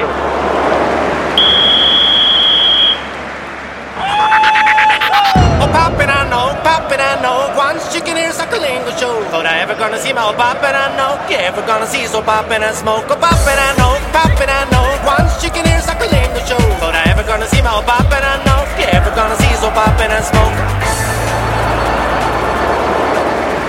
Muito bem, time, muito bem, muito bem. Estamos indo muito bem, muito bem, muito bem. Vamos pra vitória, vamos lá. É isso aí. Como é que nós vamos fazer para os ouvintes entrarem em contato com a gente, pessoal? Então, nosso Facebook é facebook.com.br podcast. O Twitter é twitter.com.br podcast. E o Plus é plus.google.com.br SciCastBR. E o e-mail é contato arroba. É isso aí, é isso aí. A melhor forma de enviar sua dúvida, crítica ou elogio é através do formulário de contato do site. Procure lá no menu Contatos. É isso aí. Hoje foi o Ronaldo que leu o texto que sempre leio. Me vinguei. Ele deu num ritmo diferente. Gente, muito obrigado por estarem aqui conosco no nosso intervalo, que hoje estamos no vestiário do jogo de futebol. Olha aí o pessoal lá fora gritando, que incentivando o time do SciCast para levar a ciência adiante. Escutem, escutem. vamos lá, vamos lá. Ronaldo, e o Pix, Ronaldo? Então, é isso aí, UPix. Nos dias 17, 18 e 19 de julho vai rolar o Festival UPix aqui em São Paulo, na Bienal. E nós estamos pedindo encarecidamente para os nossos ouvintes para indicarem o SciCast para os melhores da websfera brasileira de 2014. Então, entra lá no site, indica o SciCast como melhor podcast e passe a mensagem para todos os seus amigos. O quanto mais pessoas votarem, mais chances a gente tem de levar esse prêmio para casa. É isso aí, vamos pras cabeças. Com certeza. Com certeza. Pessoal, feed do SciCast vai mudar. Oh, que gol contra, né, cara? Que, que gol contra. Mas é o seguinte, tivemos problemas, muitos problemas com o feed burner maldito. Desliga logo essa coisa, Google que não funciona. É, tivemos que fazer uma- umas mudanças é, inesperadas aí no nosso feed. O feed antigo vai continuar funcionando por um tempo, até por questão de não cortar o acesso de quem é, tem assinado pelo feed antigo. Mas, se você está ouvindo isso, corre lá, atualiza o seu agregador, coloca o novo endereço do feed, que é feed.scicast.com.br. Repetindo, feed.scicast.com.br para você continuar recebendo o seu SciCast toda sexta-feira, meia-noite e um, sem problemas e sem atrasos. Atualize o seu feed e solte uma bomba no feed burner. Ajuda a gente com isto. Obrigado, gente. Aí, com certeza, é isso aí. E o que, que tá rolando, Estrela e Bel? O que, que vocês vão aprontar nas próximas edições do SciCast? E aí, Bel, o que, que a gente vai fazer aqui? Ah, a gente vai aprontar muito, porque, olha, eu acho errado. Sempre só, só tem homem nesse negócio, só tem menino. Eu acho que as meninas deviam ter só um quadro só pra elas. Sim, vamos expulsar esses piadas aqui? Eu acho que, olha, eu acho que é hora da gente roubar a cena só pra gente. É, e o que que é? Como que vai ser esse programa nosso? Ah, é assim, como eu adoro de paixão os queridos ouvintes, né? E eu adoro quando eles mandam e-mail e tal, e falam com a gente. Então, eu acho que todos eles vão mandar pergunta pra gente e a gente ia responder todas as perguntas deles. É, já que você tem o conhecimento todo do mundo inteiro, né? Você podia dividir com a gente um pouco, né, Bel? Eu tenho mesmo conhecimento, é que, que tem. Aí eu respondo as pessoas. E aí, bom, também, né, tem aquela coisa. Quando as pessoas falam de umas coisas, tipo, ah, essas coisas aí, coisas de humano, aí essa parte você me ajuda. Ah, tá bom então. E como que os ouvintes vão ajudar a gente nisso? Ah, os ouvintes têm que mandar as perguntas, as dúvidas, o que eles acham, se eles querem. Tudo que eles querem saber, eles podem mandar, a gente responde. Então é isso aí. É isso aí, gente. Então mandem as perguntas para Estrela e a Bel, que vão fazer a pesquisa e vão responder as suas dúvidas no novo quadro do SciCast, que ainda não tem nome. É. É, droga. Se vocês tiverem suge- sugestões para o novo quadro delas, vai ao ar junto com as advertências notícias na hora do intervalo. Vocês mandem as sugestões aí então. Isso aí, certeza. Quem sabe a gente não faz uma, uma eleição pra escolher o, o melhor nome. Quem sabe, quem sabe? Quem gostar dessa. Quem sabe? Quem sabe? Quem gostar dessa sugestão do Ronaldo aí pode falar também. Isso, aí. Beleza, então. Hoje a coisa é rapidinha. Estamos no intervalo do jogo e vamos ter que voltar para pro campo. Vamos ver se nós fazemos mais uns dois ou três gols desse pessoal aí. É isso aí, com certeza. Vamos pra cima deles. Vamos pra cima, vamos pra cima. Que quem não faz, leva. É isso aí, com certeza. 2x0 é resultado perigoso, né? É, 2x0 é resultado perigoso. Estamos ganhando, mas não pode, não podem subir na, no salto. Não tem mais bobo no futebol. Não tem mais inocente no futebol. É isso aí, gente. Então vamos voltar ao nosso programa sobre futebol, nosso programa especial dessa semana. Vamos lá. Nos vemos então na semana que vem. Um abraço, até mais. Não esquece de mandar as perguntas pra gente. Beijo. Falou, Isso aí, gente. tchau, tchau. Falou, gente. Haja coração. Ai, meu Deus.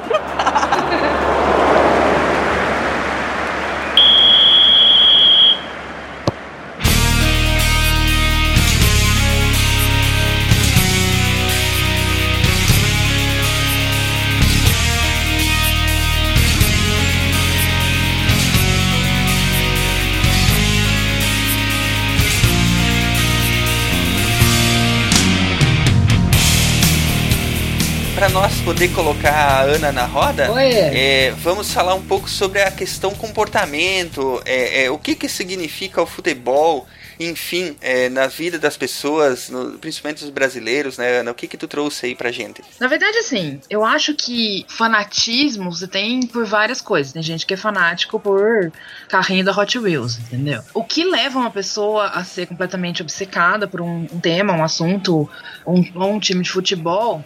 Eu acho que é um tipo de, de aprendizado ao longo da vida e não é necessariamente ruim. A gente começa a patologizar as coisas a partir do momento que aquilo atrapalha a vida da pessoa. Se o cara é super fanático pelo Corinthians, ou pelo São Paulo, ou pelo Ibis, é, e aí isso não atrapalha a vida dele, ele não tá gastando todo o dinheiro que ele tem, não tá abandonando a família, não tá ficando louco por causa disso, ok, muito legal. Agora, o que eu acho que é bacana na, na coisa da, da torcida e tal, é que é meio que é meio que catártico, né? Você vê. Quem já assistiu um jogo de futebol no estádio, sabe? O que, que é aquele sentimento de multidão, de você tá ali no meio, fazer parte de uma coisa que isso imensa mexe e tal. bastante com as pessoas mesmo, né? Exatamente, eu acho que isso gera um tipo de estado emocional que é meio. chega até a ser meio viciante, eu acho. Você quer ter aquilo de novo, você quer ter aquela sensação outra vez, e, e enfim. É um pouquinho parecido com o que acontece em eh, muitos cultos evangélicos, igrejas, né? Exato, eu acho que é justamente o processo psicológico é meio que isso. Você gera um estado emocional que, né, que é um monte de sensações dentro do seu corpo que são imediatamente associadas e você aprende que vários estímulos do mundo, do lugar onde você tá, causam aquele estado emocional. Então é a mesma coisa de você ir num culto e, e sei lá, aquele povo que enlouquece e fica doidão e, e acha que viu Deus e que falou com Jesus, etc, etc e tal. É o mesmo tipo de sensação que você gera quando você tá, por exemplo, numa torcida, no meio de um estádio tamanho do Morumbi, assim. Agora, eu acho que as outras coisas que as pessoas foram adicionando, né, que a cultura foi adicionando ao, ao a coisa de fazer parte do time, de torcer e comprar camiseta e acompanhar os jogos na televisão, elas vão adquirindo o mesmo significado por estar sempre é, você estar sempre associando essas coisas ao, ao seu estado emocional de catártico, de, de fazer parte da coisa, aí você acaba associando isso aos, a- sabe, ao álbum de figurinha da Copa, a camiseta que custa 150 dólares e aí por diante. É, e de, de fato a pessoa tem vontade de fazer parte daquilo, né? Exatamente, porque você tem vontade de fazer parte. Vira parte meio que da vida do cara. O cara ele, ele abdica de fazer outras coisas e pensa o dinheiro que ele tem, ele pensa pra poder fazer as viagens com a torcida, pra comprar o ingresso. É, é bizarro. E cara. mais do que isso, né? Não é só a torcida, o ingresso. Os outros times fazem parte disso, né? Porque você não, não existe um time só de futebol, senão não teria graça. A graça é você ganhar do outro. Porque a gente é um bicho competitivo, porque a gente aprendeu a ser competitivo e a gente vive num ambiente competitivo. Então, a graça é o seu time ser o melhor, seu time ganhar. E ter os outros times que para você torcer contra é parte do jogo, entendeu? Assim, grande parte da graça de você torcer pra um time é você poder azarar o teu vizinho que torce pro outro, né? Exatamente, exatamente. Mas essa, essa, essa brincadeira, ela faz parte e ela até é prazerosa, né? Dentro de um limite, digamos assim. Eu acho que a gente acha prazeroso porque a gente vive numa cultura que valoriza isso como positivo. Aham. Eu não acho que é em princípio. Entendeu? É, não existe essa coisa de, ah, a gente nasceu com um hardware pra ser competitivo. Aham. Não, a gente nasceu com um hardware pra sobreviver, que nem qualquer, outro- qualquer outro animal, qualquer outra espécie. Mas a nossa sociedade, a nossa cultura é uma cultura competitiva. E a gente leva isso pra, pra tudo que a gente faz. A gente quer ser o melhor da sala, a gente quer ganhar mais que o outro, a gente quer ter um carro mais legal, ter uma mulher mais gostosa e torcer pro time que ganha. Certo? Aham. Mas não é, não é inerente à natureza humana nesse sentido. Eu acho que é bem construído. Aham. E a cultura do futebol é uma coisa extremamente bem pensada. Quem ganha dinheiro com futebol ganha rios de dinheiro. Com esporte em geral, né? Quem ganha dinheiro com esporte ganha muito dinheiro. Porque você vende desde o ingresso da Copa do Mundo, que custa uma fortuna, e você não consegue comprar um só, você tem que comprar um pacote, e tem todo um trelelê. Até o cara que vende a figurinha do álbum, o chaveirinho do, da Havaianas e todo mundo, entendeu? Então é muito.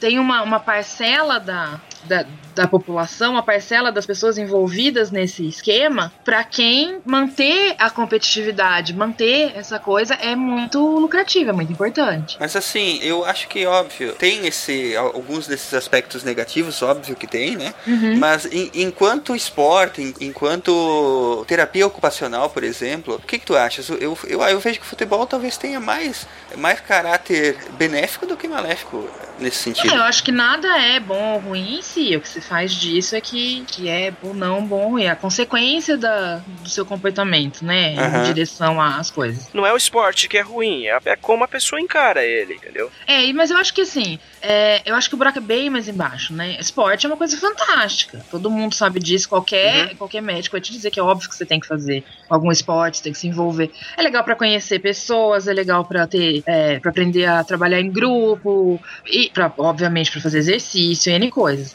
Mas se você for pensar bem lá na raiz da coisa, será que é, que é legal você produzir esse tipo de competitividade? Entendeu? Ah, mas aí a gente vai ter que perguntar não só, não só sobre o futebol, né? Essa competitividade existe em todos os esportes. Exatamente, pra qualquer É. esporte. Será que é legal? Será que é legal você produzir competitividade em crianças de 4, 5 anos? Como a gente sabe que, que os, os treinamentos esportivos produzem, De entendeu? repente, nessa idade, era, era melhor estimular o, a, a convivência e a colaboração, exatamente, a cooperação. Então, mas eu acho que assim, é- eu acho que entra muito no, no fator motivacional. Talvez a cooperação não seja tão divertida quanto a competição. E se você quer, por Não. exemplo, incentivar que essas pessoas eles, eles continuem praticando esporte, não sei, talvez seja isso aí. O que, que você tem a dizer, Aninha? Não, que na verdade todas a, toda a evidência científica que a gente tem mostra que na verdade não, que a cooperação, comportamentos cooperativos produzem consequências muito mais saudáveis, mais positivas, eh, sem gerar estressores, etc, etc, etc. Ah, acho que isso aí é inegável. E, e isso, inclusive, em esporte. Esportes de time, que não são esportes individuais, têm mais benefícios do que os esportes individuais, por exemplo. Entendeu? Então já começa aí. Quando você tem que cooperar, nem que seja cooperar com o seu próprio time, entendeu? Sim, benefícios eu acho que acho que acho que ninguém discute que com certeza até psicologicamente é muito melhor.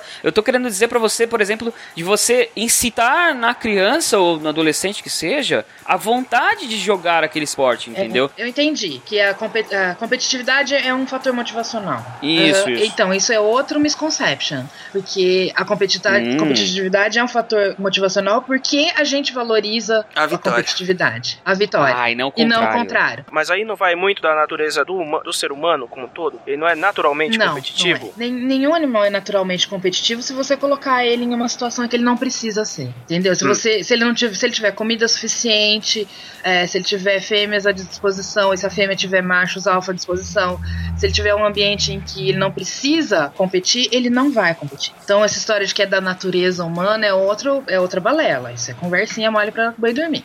É, que nem a história da competitividade.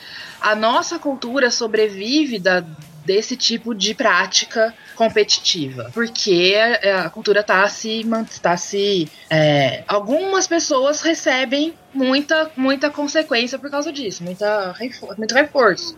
Mas se a gente criar uma cultura em que o que é legal é ser cooperativo, o que vai ser motivacional vai ser o que é cooperativo e não o que é competitivo. Peraí, aí- aí- mas aí a gente não pode cair num paradoxo, por exemplo, que tudo bem, o, o, o esporte, tudo, o, o esporte ele é competitivo, mas desde que ele se- seja coletivo, ele também tem a parte de, de, de É, cooperação. eu acho que é uma maneira de você evitar a, a competitividade muito extrema e que acaba não sendo saudável. É, dá pra contrabalancear, Isso. Tá mas eu, eu ainda acho que em condições perfeitas de temperatura e pressão, com vacas esféricas no vácuo. Se o que a cultura valorizasse fosse a cooperação e não a competitividade, a gente teria um, um ambiente completamente diferente. Um ambiente social. Eu, Eu acho que é tudo culpa dos romanos. É, não, é.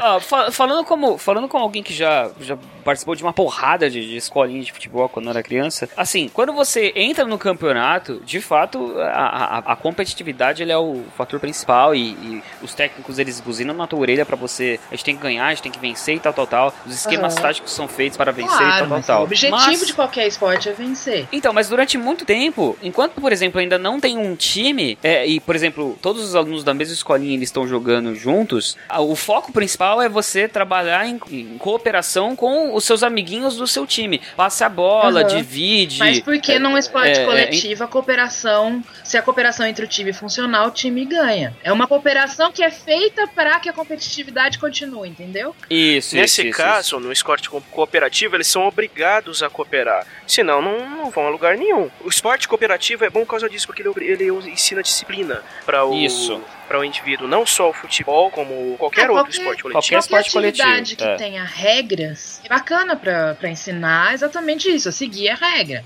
A, a- ensina que você, se você não seguir a regra, tem consequência. Então, se você chutar o coleguinha na boca, você vai ser expulso, não pode mais brincar.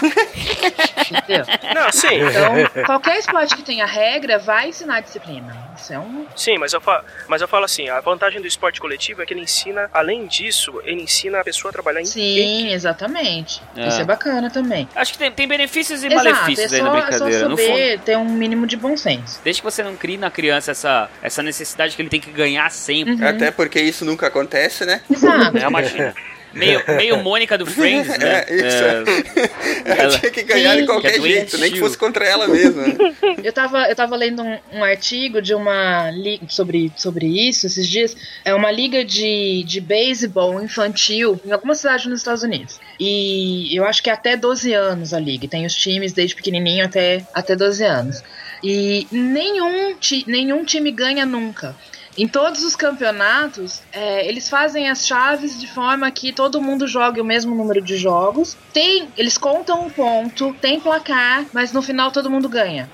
É igualzinho. Só que no final, o time que fez 10 e o time que fez 2, os dois sobem no pódio, todo mundo ganha medalha, todo mundo ganha torcida e vai todo mundo feliz pra casa. E eles jogam exatamente igual a qualquer outra liga competitiva. E aí eles estavam avaliando os benefícios disso. As crianças têm todos os benefícios de é, aprender regra, apre- aprender disciplina, é, a parte física, motora, de é, aprender a, a lidar com o time, a cooperação, bababá, a torcer pelo próprio time, mas não tem a competitividade. Então eu torço pelo meu time, a gente é legal, a gente é bom, a gente faz assim e o outro time também. Agora, é, com, com isso, Ana, como é que fica a questão da, do mérito, hein? Com- com- é, como é que você estimula a criança, ou enfim, o adulto, vamos Uhum. imaginar nesse ambiente, a lutar pelo mérito, a, a- a procurar a melhorar a si mesma para ter recompensa pelo mérito? Sim, é, mas ele tem que ele tem que fazer ponto do mesmo jeito. Ele continua tendo que ser o melhor em campo, a equipe dele continua tendo que ter a melhor estra- estratégia. Só que não vai chegar no fim e eu ganhei, eu sou, eu sou bom e você perdeu, você é ruim. A diferença é essa. O valor, o valor tá intrínseco no jogo, não tá extrínseco na recompensa da vitória. É, eu, porque assim, ó, eu tô tendo um raciocínio, talvez, talvez um raciocínio muito primitivo, mas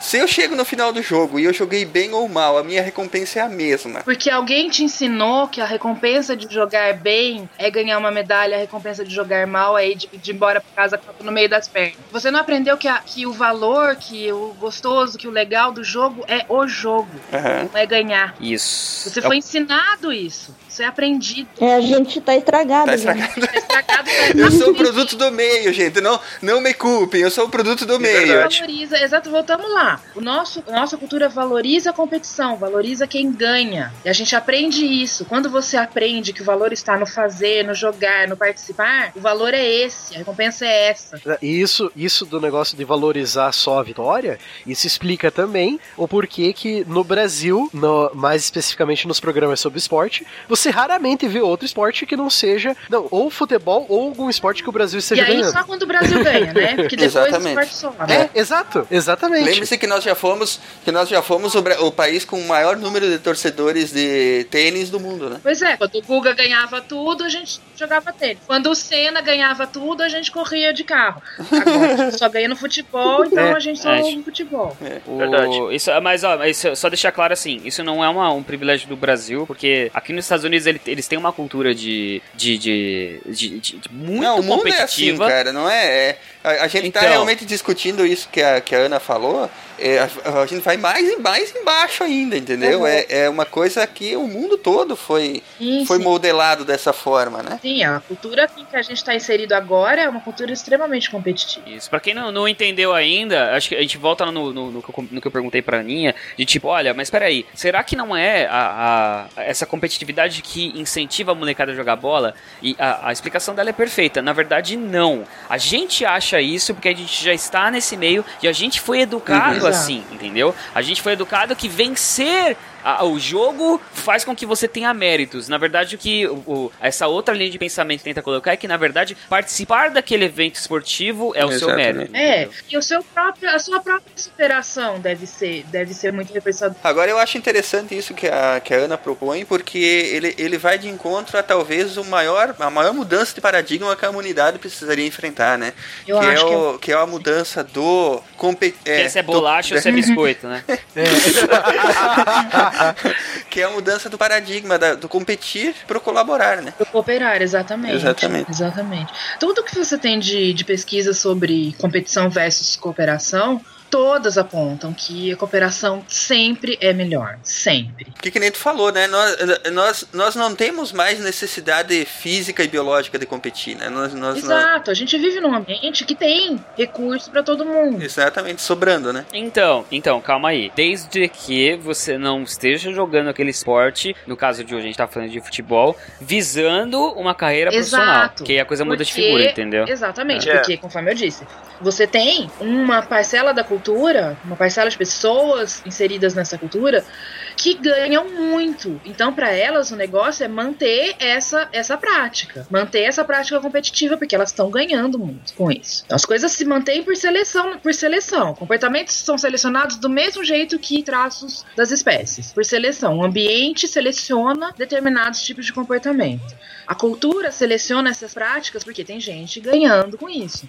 Mas enfim, vale a pena esse, esse debate, né? A- a- a- aliás, a, a Ana trouxe uma, umas informações aí completamente diferentes do que eu achei que ela fosse trazer. E que, aliás, foi, foi Sensacional. sensacional, exatamente. Não, eu acho que a gente podia falar de comportamento de massa, essas coisas, mas assim, é, do meu ponto de vista e do ponto de vista da análise do comportamento, é, comportamento de massa continua sendo o comportamento de várias pessoas ao mesmo tempo. É só muda que todas elas estão é, sob controle dos mesmos estímulos ambientais, né, nesse sentido. Mas são pessoas se comportando. Então é a mesma coisa de analisar uma pessoa ou de analisar um monte de gente. Bom, nós chegamos à conclusão que, que realmente a gente deveria ter uma Copa, então, que todos os times ganhassem, é isso? Exato.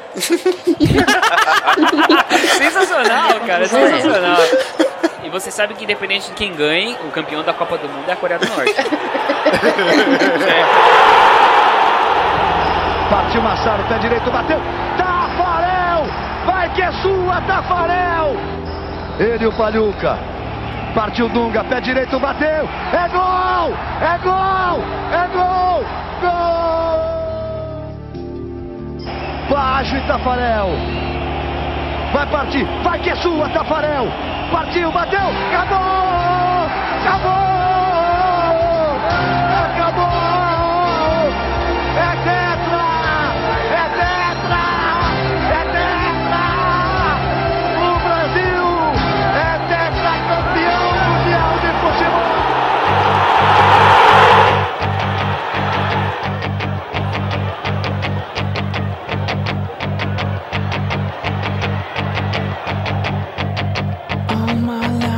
searching for something, something never comes, never leads to nothing. Nothing satisfies, but I'm getting close, closer to the prize at the end of the rope.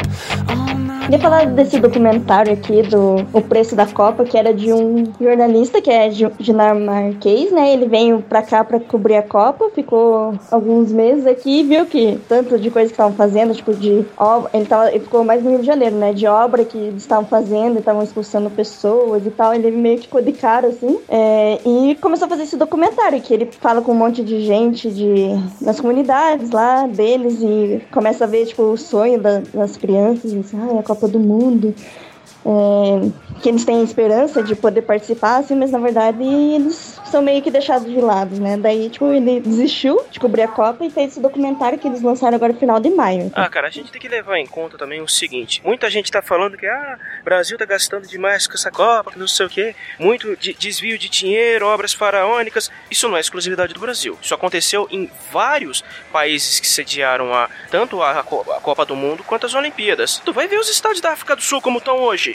A África do Sul tem uma cidade inteira, uma cidade inteira esportista lá, cidade, cidade de esporte, sei lá, porra, um puto de um estádio, um puto de um elefante branco. Exato, porque, e sabe por quê? Porque o esporte principal da África do Sul é o rugby. É o rugby. Não é o Exato. futebol. Pra que que eles vão usar um estádio de futebol pra jogar rugby? Então, mas sa- sabe o que mais me irrita nessa história toda? É o seguinte: a gente teve o exemplo da, da, da África do Sul com os elefantes brancos, desvio de verba, é, obras não entregues no, no, no prazo. E Uhum. o Brasil, e- ele, por mais que ele vá usar muito mais os estádios, é. Qual? O de Manaus? O de Manaus. É, não, de Manaus É, não. de De Manaus Brasília, né? não. Pra jogar gama. De Brasília e- também não. De Brasília também não. Mas, por exemplo, o de, o de São Paulo, reformas do Rio de Janeiro, a gente vai, de forma geral, se você colocar quem usa mais o estádio de futebol Brasil ou África do Sul, Brasil vai usar mais. Ou vai deixar de usar menos, não sei como que você quiser colocar aí.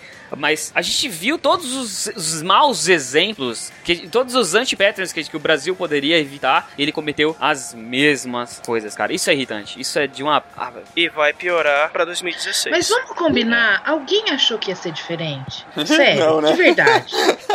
Vamos combinar que não, né? Alguém achou, quando anunciaram o Brasil vai ser sede da Copa, alguém pensou, agora o Brasil vai pra frente. Então, então, mas vamos lá. Eu acho que são vários, são vários níveis aqui. É, eu acho que assim, acho que todo mundo pensou que ia ter desvio de verba. Todo mundo pensou, caramba, ah, os estádios vão ser construídos, vai ter verba, vai ter dinheiro público e tal, tal, tal. Eu, pessoalmente, eu vou fazer aqui, levantar a mão e falar assim, desculpa, eu fui ingênuo o suficiente pra pensar isso, mas eu pensei que, mesmo com esses desvios de verba, a infraestrutura do Brasil ia melhorar. Ah, mas aí tu foi ingênuo mesmo, hein?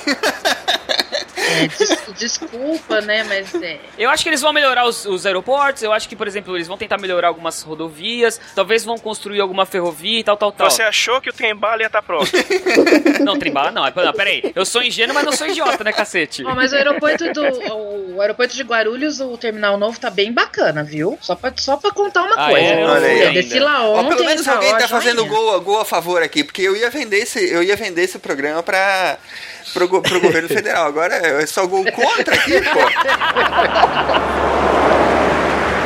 Ah, mas então, vocês estavam falando de, de, de filmes, né?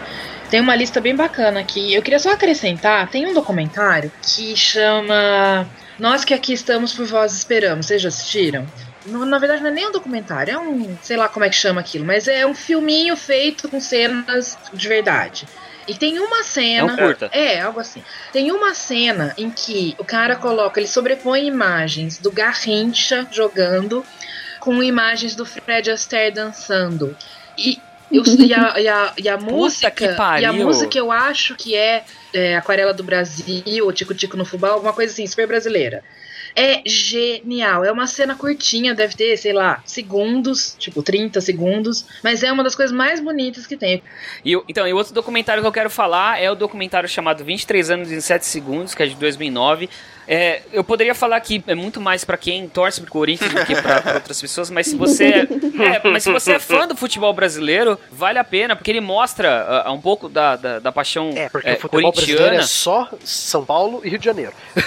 Ah, é, cara, É. Para de fazer eh, gol contra, Matheus. Como é que eu vou vender esse podcast, cara?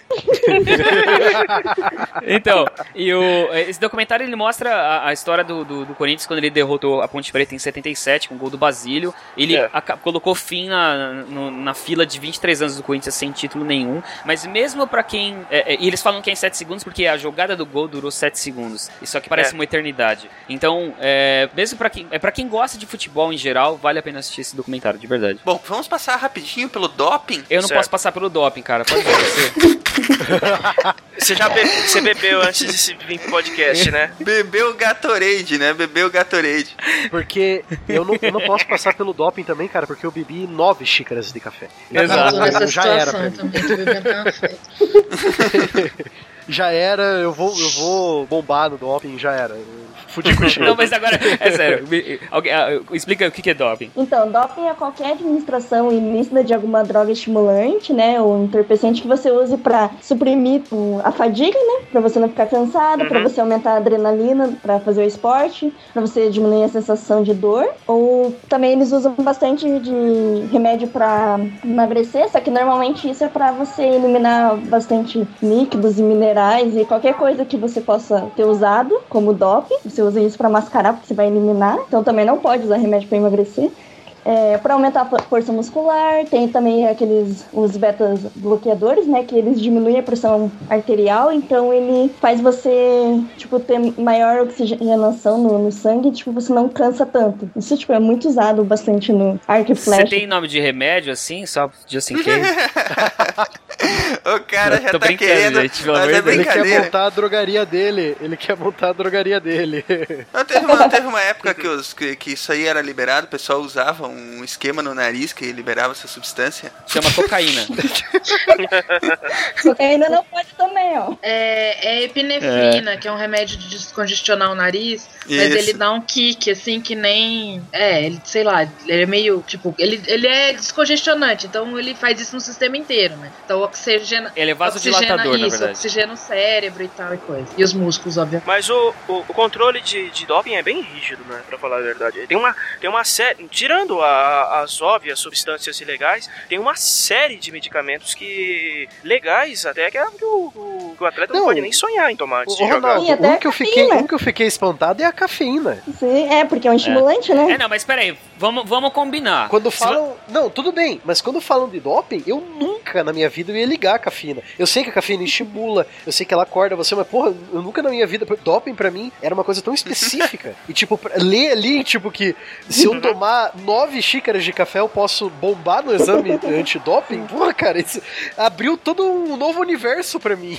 É porque assim, pra, pra cafeína ser considerada um, um estimulante no nível de doping, você tem que tomar doses cavalares de café, né? Não Isso, É tipo são oito... uma xícara só. Na verdade, as pessoas não, não tomam café pra se estimular com cafeína, né? Elas tomam, tipo, remédios que tenham cafeína. Isso. Isso. É, É. porque, né? O cara vai Não, tomar porque se você café. tomar o, mas- o, o- o limite, o limite máximo de, de cafeína no- encontrado no, no exame antidoping que você pode ter é 420 miligramas. Isso. Obviamente a gente tá falando de remédios que contêm cafeína. Sim, mas sim. isso é equivalente a, a 8 xícaras. Isso. Agora vamos combinar. Você tomar 8 xícaras de café, você vai ficar parecendo o esquilo do Sem Floresta, né? meu? Porra, que bom que tu lembrou desse desenho, cara. A cena mais sensacional já feita numa animação, cara. Uma das. Não vamos Não, desmerecer. Não, envolvendo É. café, envolvendo café é o Fry no, no, no, no 100 cafés. Também. Que ele vê, ele vê a Matrix. É verdade.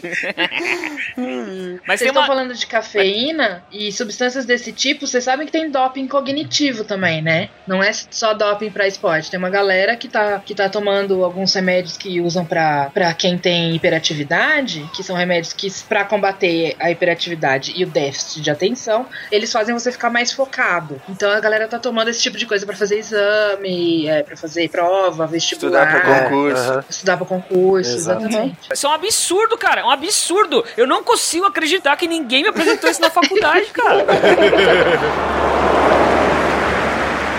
Bom, é, bom, sobre doping, voltando, voltando ao assunto de futebol, ele foi é, inserido ah, por uma comissão médica do Comitê Olímpico em 1968. O, o antidoping, no caso, Pode né? ser. Isso, Isso. antidoping. Nos O anti- Jogos é o Olímpicos antidoping. do México. Isso, exatamente. É, e no- é, na, na FIFA, no- em 66 eles já faziam isso, né? Só que no futebol isso FIFA? é difícil acontecer o na Copa da doping. Inglaterra. É o Maradona que É, ô, É, Dizem que o Maradona jogou a. Copa de 86 cheirado todo, né? É, Isso é o que dizem, né? Não posso afirmar. E a de, no- a, de, a de 90 e a de 94 ele jogou, sei lá, ele já tava velho. na de 90 ele jogou, a de 94 ele jogou e caiu. Isso, ele caiu no doping na de 94, mas pudera. Tem uma cena que ele chega na, na câmera depois que ele marca um Que ele gol, faz um contra gol, quem. é. Isso, ele chega, ele parece um monstro gritando pra câmera. Ah! Você fala, nossa, tá muito louco esse velho, tá muito louco, velho. Tava completamente. Aí pegou, aí ele é engra... tava, no final do jogo ele sai de mão dada com a tiazinha a enfermeira pra fazer um antidoping, ele sai meio que pulando, arrastando ela pela mão, assim. Tava, tipo, loucaço. Imagina a velho, quantia de pó que tinha naquele cérebro, cara. Não, mas então, em, em 94 ele deu pra efedrina, né? Que é um estimulante. Mas em 91 que ele foi pego na cocaína, quando ele jogava no Napoli. Aí ele pegou 15 meses É, lá de suspensão e tal. Mas, tipo, não adiantou muito. Três anos depois já tava lá, tipo... Não dá, cara. É. O único que sobreviveu a uma quantidade absurda de droga é o Ozzy Osbourne, cara. Não, não adianta.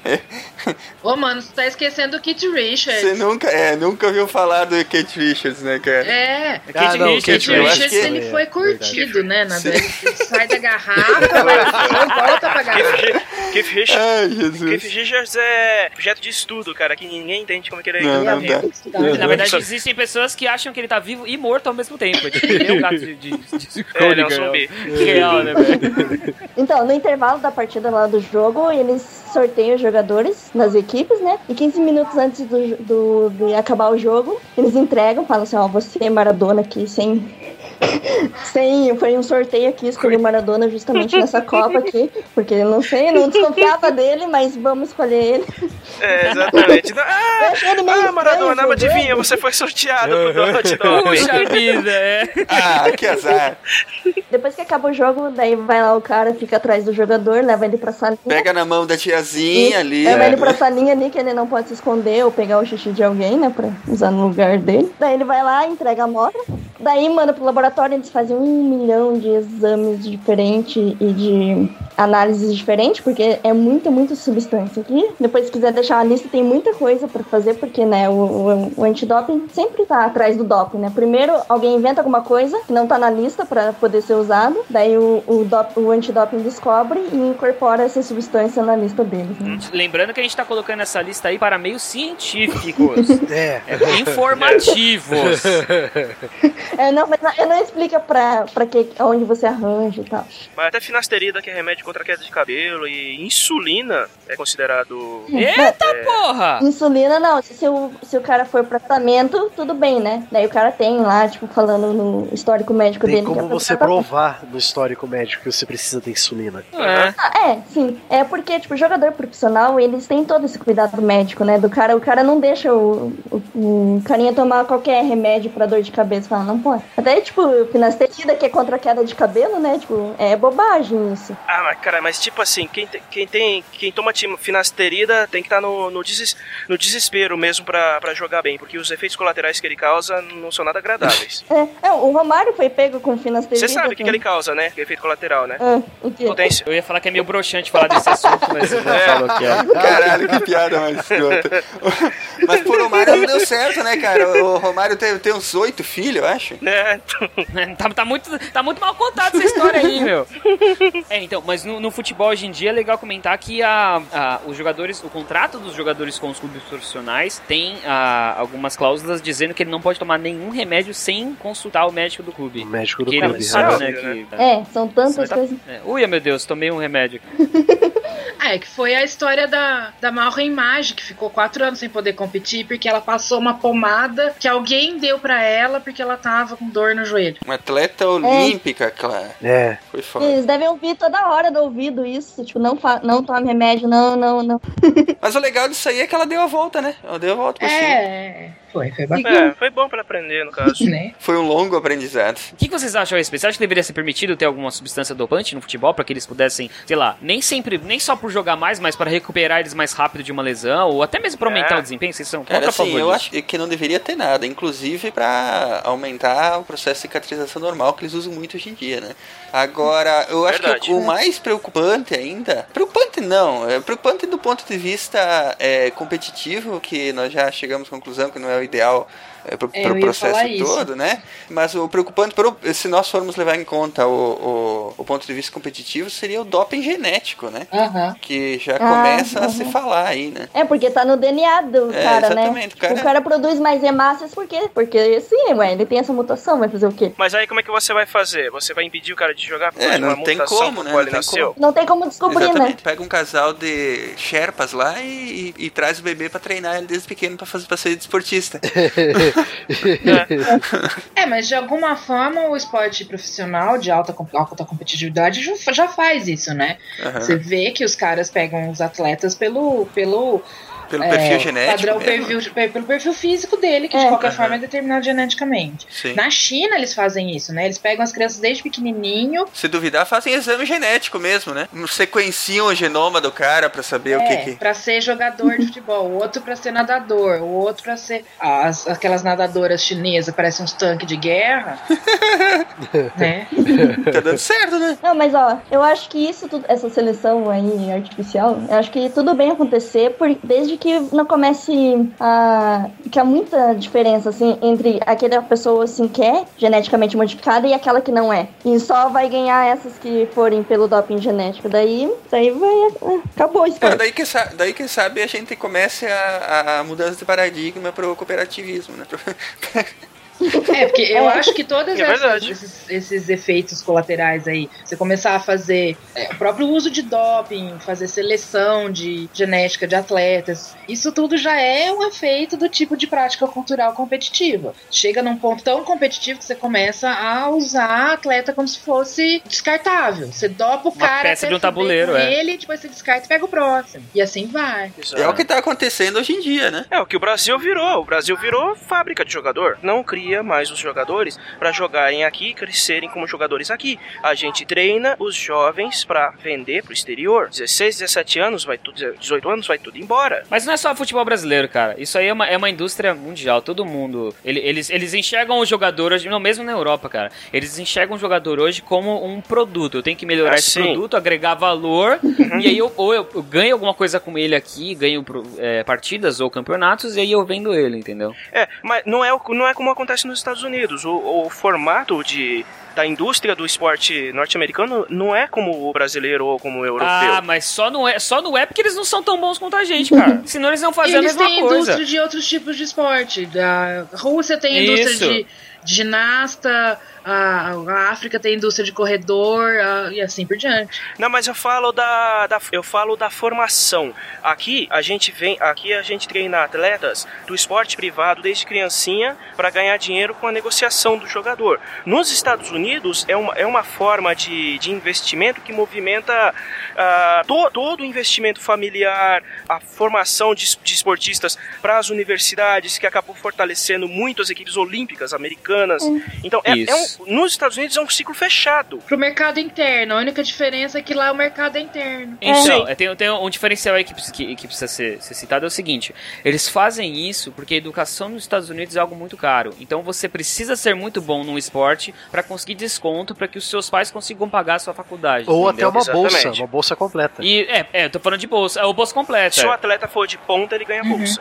Isso, exato. Então, e aí você tem que continuar jogando ali dentro da liga e possivelmente você vai para alguns dos clubes. Mas a partir do momento onde, por exemplo, ele terminou a faculdade, ele vai terminar com, sei lá, 21, 20 e poucos anos, e ele for um cara muito bom, nada impede dele ir para um clube da Europa e se transformar num produto da mesma forma que são os jogadores brasileiros, entendeu? Mas Sim, eu entendi o que você sim. falou aqui, na base não é a mesma coisa, entendi, você tem razão. Toca a bola o time do Brasil. Denilson faz a graça, vai terminar o jogo. 48. Falta nele, vai dar tempo do Kaká entrar. Todo mundo quer que o Kaká entre. Não dá Brasil. tempo não, porque acabou! Acabou! É penta! É penta!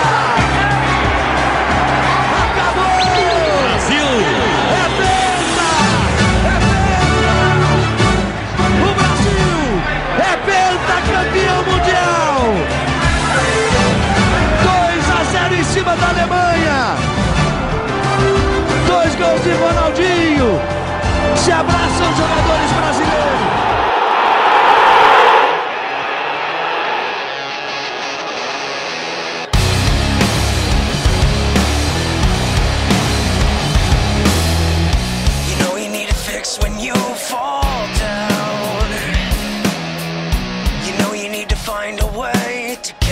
Vamos a algumas curiosidades científicas sobre futebol? Afinal, né? Sidecast, né, gente?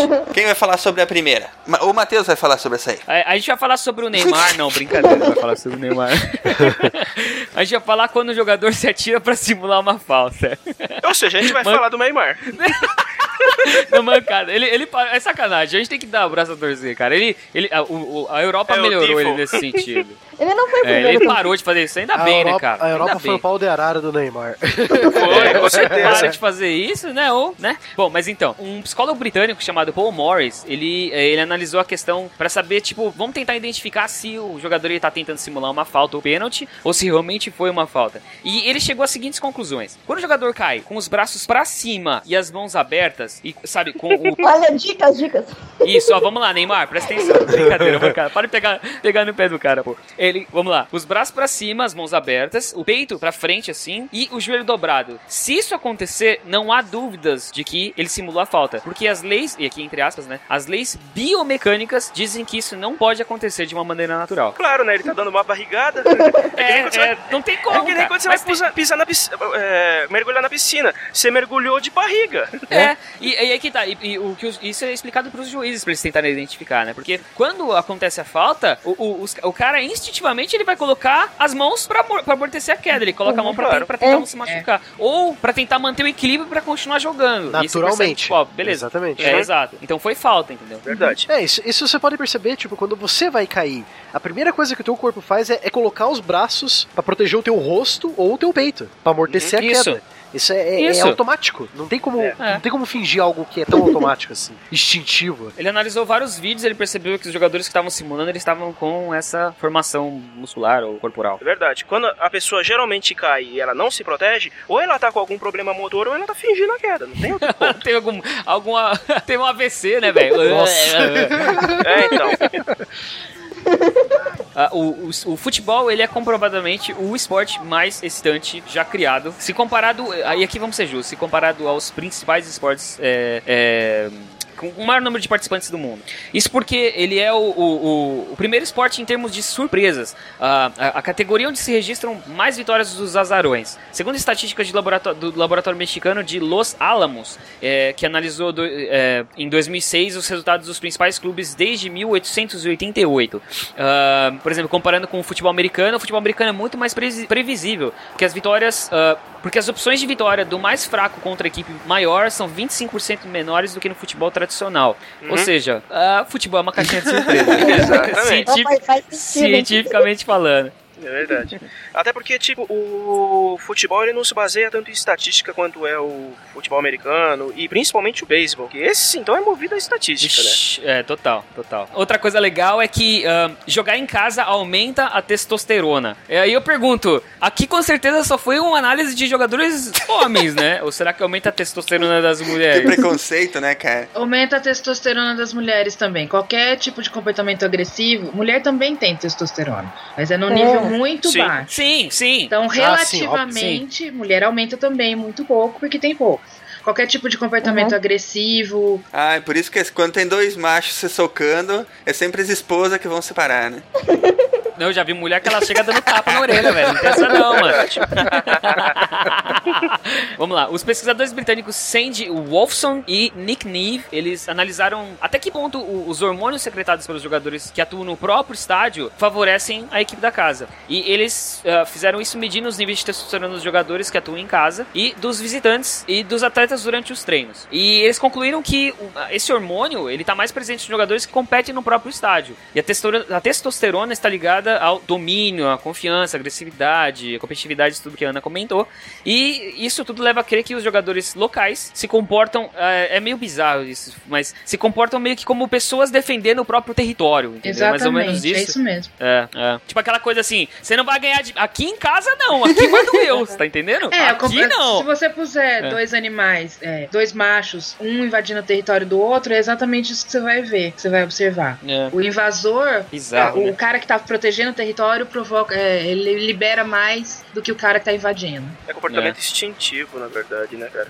E já foi comprovado em algumas pesquisas que, a, que o QI do, do indivíduo cai quando, quando em aglomerações, a- o QI médio do, do, do indivíduo cai. Então, ele responde mais a estímulos instintivos e menos ao, ao raciocínio propriamente dito. Uhum. Mas acho que nesse caso aí também tem a, a torcida, né? Que vai estar lá Aham, gritando seu nome. E, É, e a não quer torcida fazer da feio casa sempre na é frente maior, né? Sim, sim. Agora, isso aí de estar no estádio e, e envolto pela torcida e aquele ambiente todo, aquilo ali realmente dá uma. o- o- a pessoa entra num transe ferrado Aham, aí, hein? aham, é. É uma frenesia. E eu vou te falar que é legal.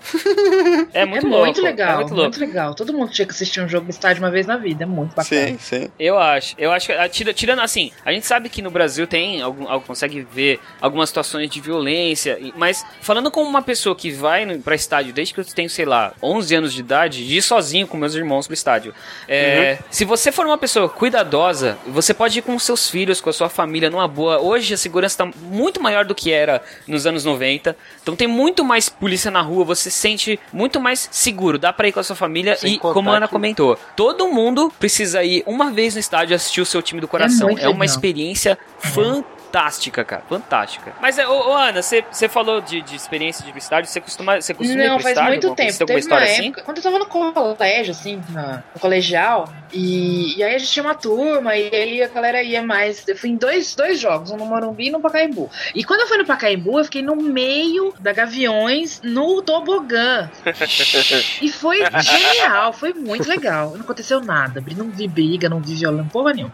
A, a gente tá acostumado a ver nas notícias do Brasil de que ir pra estádio é violento e que toda torcida do- organizada ela é criminosa e vai ter briga e não sei o quê. Isso afasta muito as pessoas do Do estádio. estádio, sim. É como você, Não, isso com é, certeza. É como você disse, é, tudo bem, você vai encontrar alguém fumando maconha, alguma coisa assim. E isso em qualquer lugar do estádio. E você pode sair do lugar, se alguém acender alguma coisa, você sai de perto. Ah, sim, com mas o, que- o que eu, o que eu quero comentar, é, o que eu, tô, o que eu tô querendo dizer aqui é o seguinte: ir pra estádio é uma, ah, um, um- um comportamento saudável pra qualquer fã de futebol, entendeu? E, e é- essa coisa de que ah, você vai pro estádio e vai ter briga, você vai se envolver em briga, a gente tem que desmistificar isso um pouco, entendeu? Tem que levar as pessoas pro estádio, entendeu? E tinha até, que eu me lembro, tinha até uma coisa meio protetiva, assim, de tipo, alguém começava a xingar, falar palavrão, alguém do lado já falava, ô, olha a moça aí, ô, baixa a bola, não sei o que lá. Isso. Ah, É, também. E, e- é, e é meio. É, também. verdade. E é meio isso, assim, se as pessoas não vão e não tomam conta do espaço, esses caras que estão lá só pra brigar e arranjar encrenca vão tomar conta do espaço. Sim.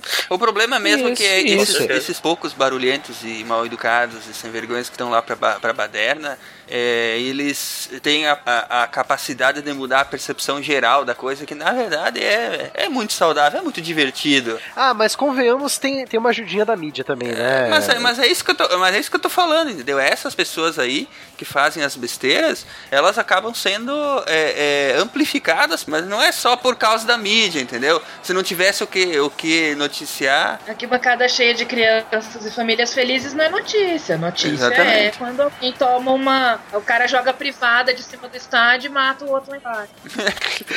Notícia é a torcida do Coxa Branca invadir o estádio, quebrar tudo e espancar a PM no meio do, do, É. do- do É. campo. Mas pensa, ó, Isso que é vamos lá. notícia. Mas- então, mas vamos, vamos, vamos, vamos, vamos na, na- vamos na parte, vamos tentar raciocinar um pouquinho todo mundo junto aqui. A gente tem um estádio, eu nem vou falar do tamanho da torcida, tá? Eu vou falar só do estádio. A gente tem estádios com, de, de- de times grandes do Brasil com uma ocupação média de 40 mil pessoas, certo? Sim, sim. Vai tr- colocar 30 mil pessoas. São 30 mil pessoas. Ainda gente pra boa. 20, 20 pessoas começam a brigar. Em alguns casos, esses 20 vão escalar pra torcida toda. Não escala, velho. Alguns casos, sim. Pode ser que tenha briga? Pode ser. Só que, primeiro que você pode sair dali fácil e ninguém vai te puxar pra dentro do campo pra entrar numa, numa arena de, pra dar É, paulada em claro ninguém, entendeu? claro que não. Então, assim, dá pra você ir pro estádio numa boa, cara. Hoje em dia dá. Então tá, vamos Não todo mundo sim. ver a Copa. É. Ei! Ei.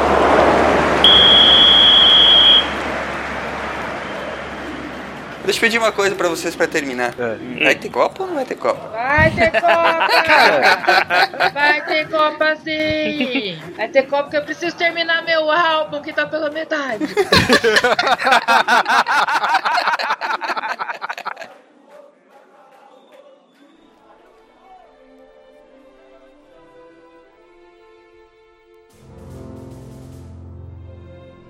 Se a ciência não for divertida, então alguma coisa é errada. Tem que ser divertida, a coisa mais divertida que tem é a ciência.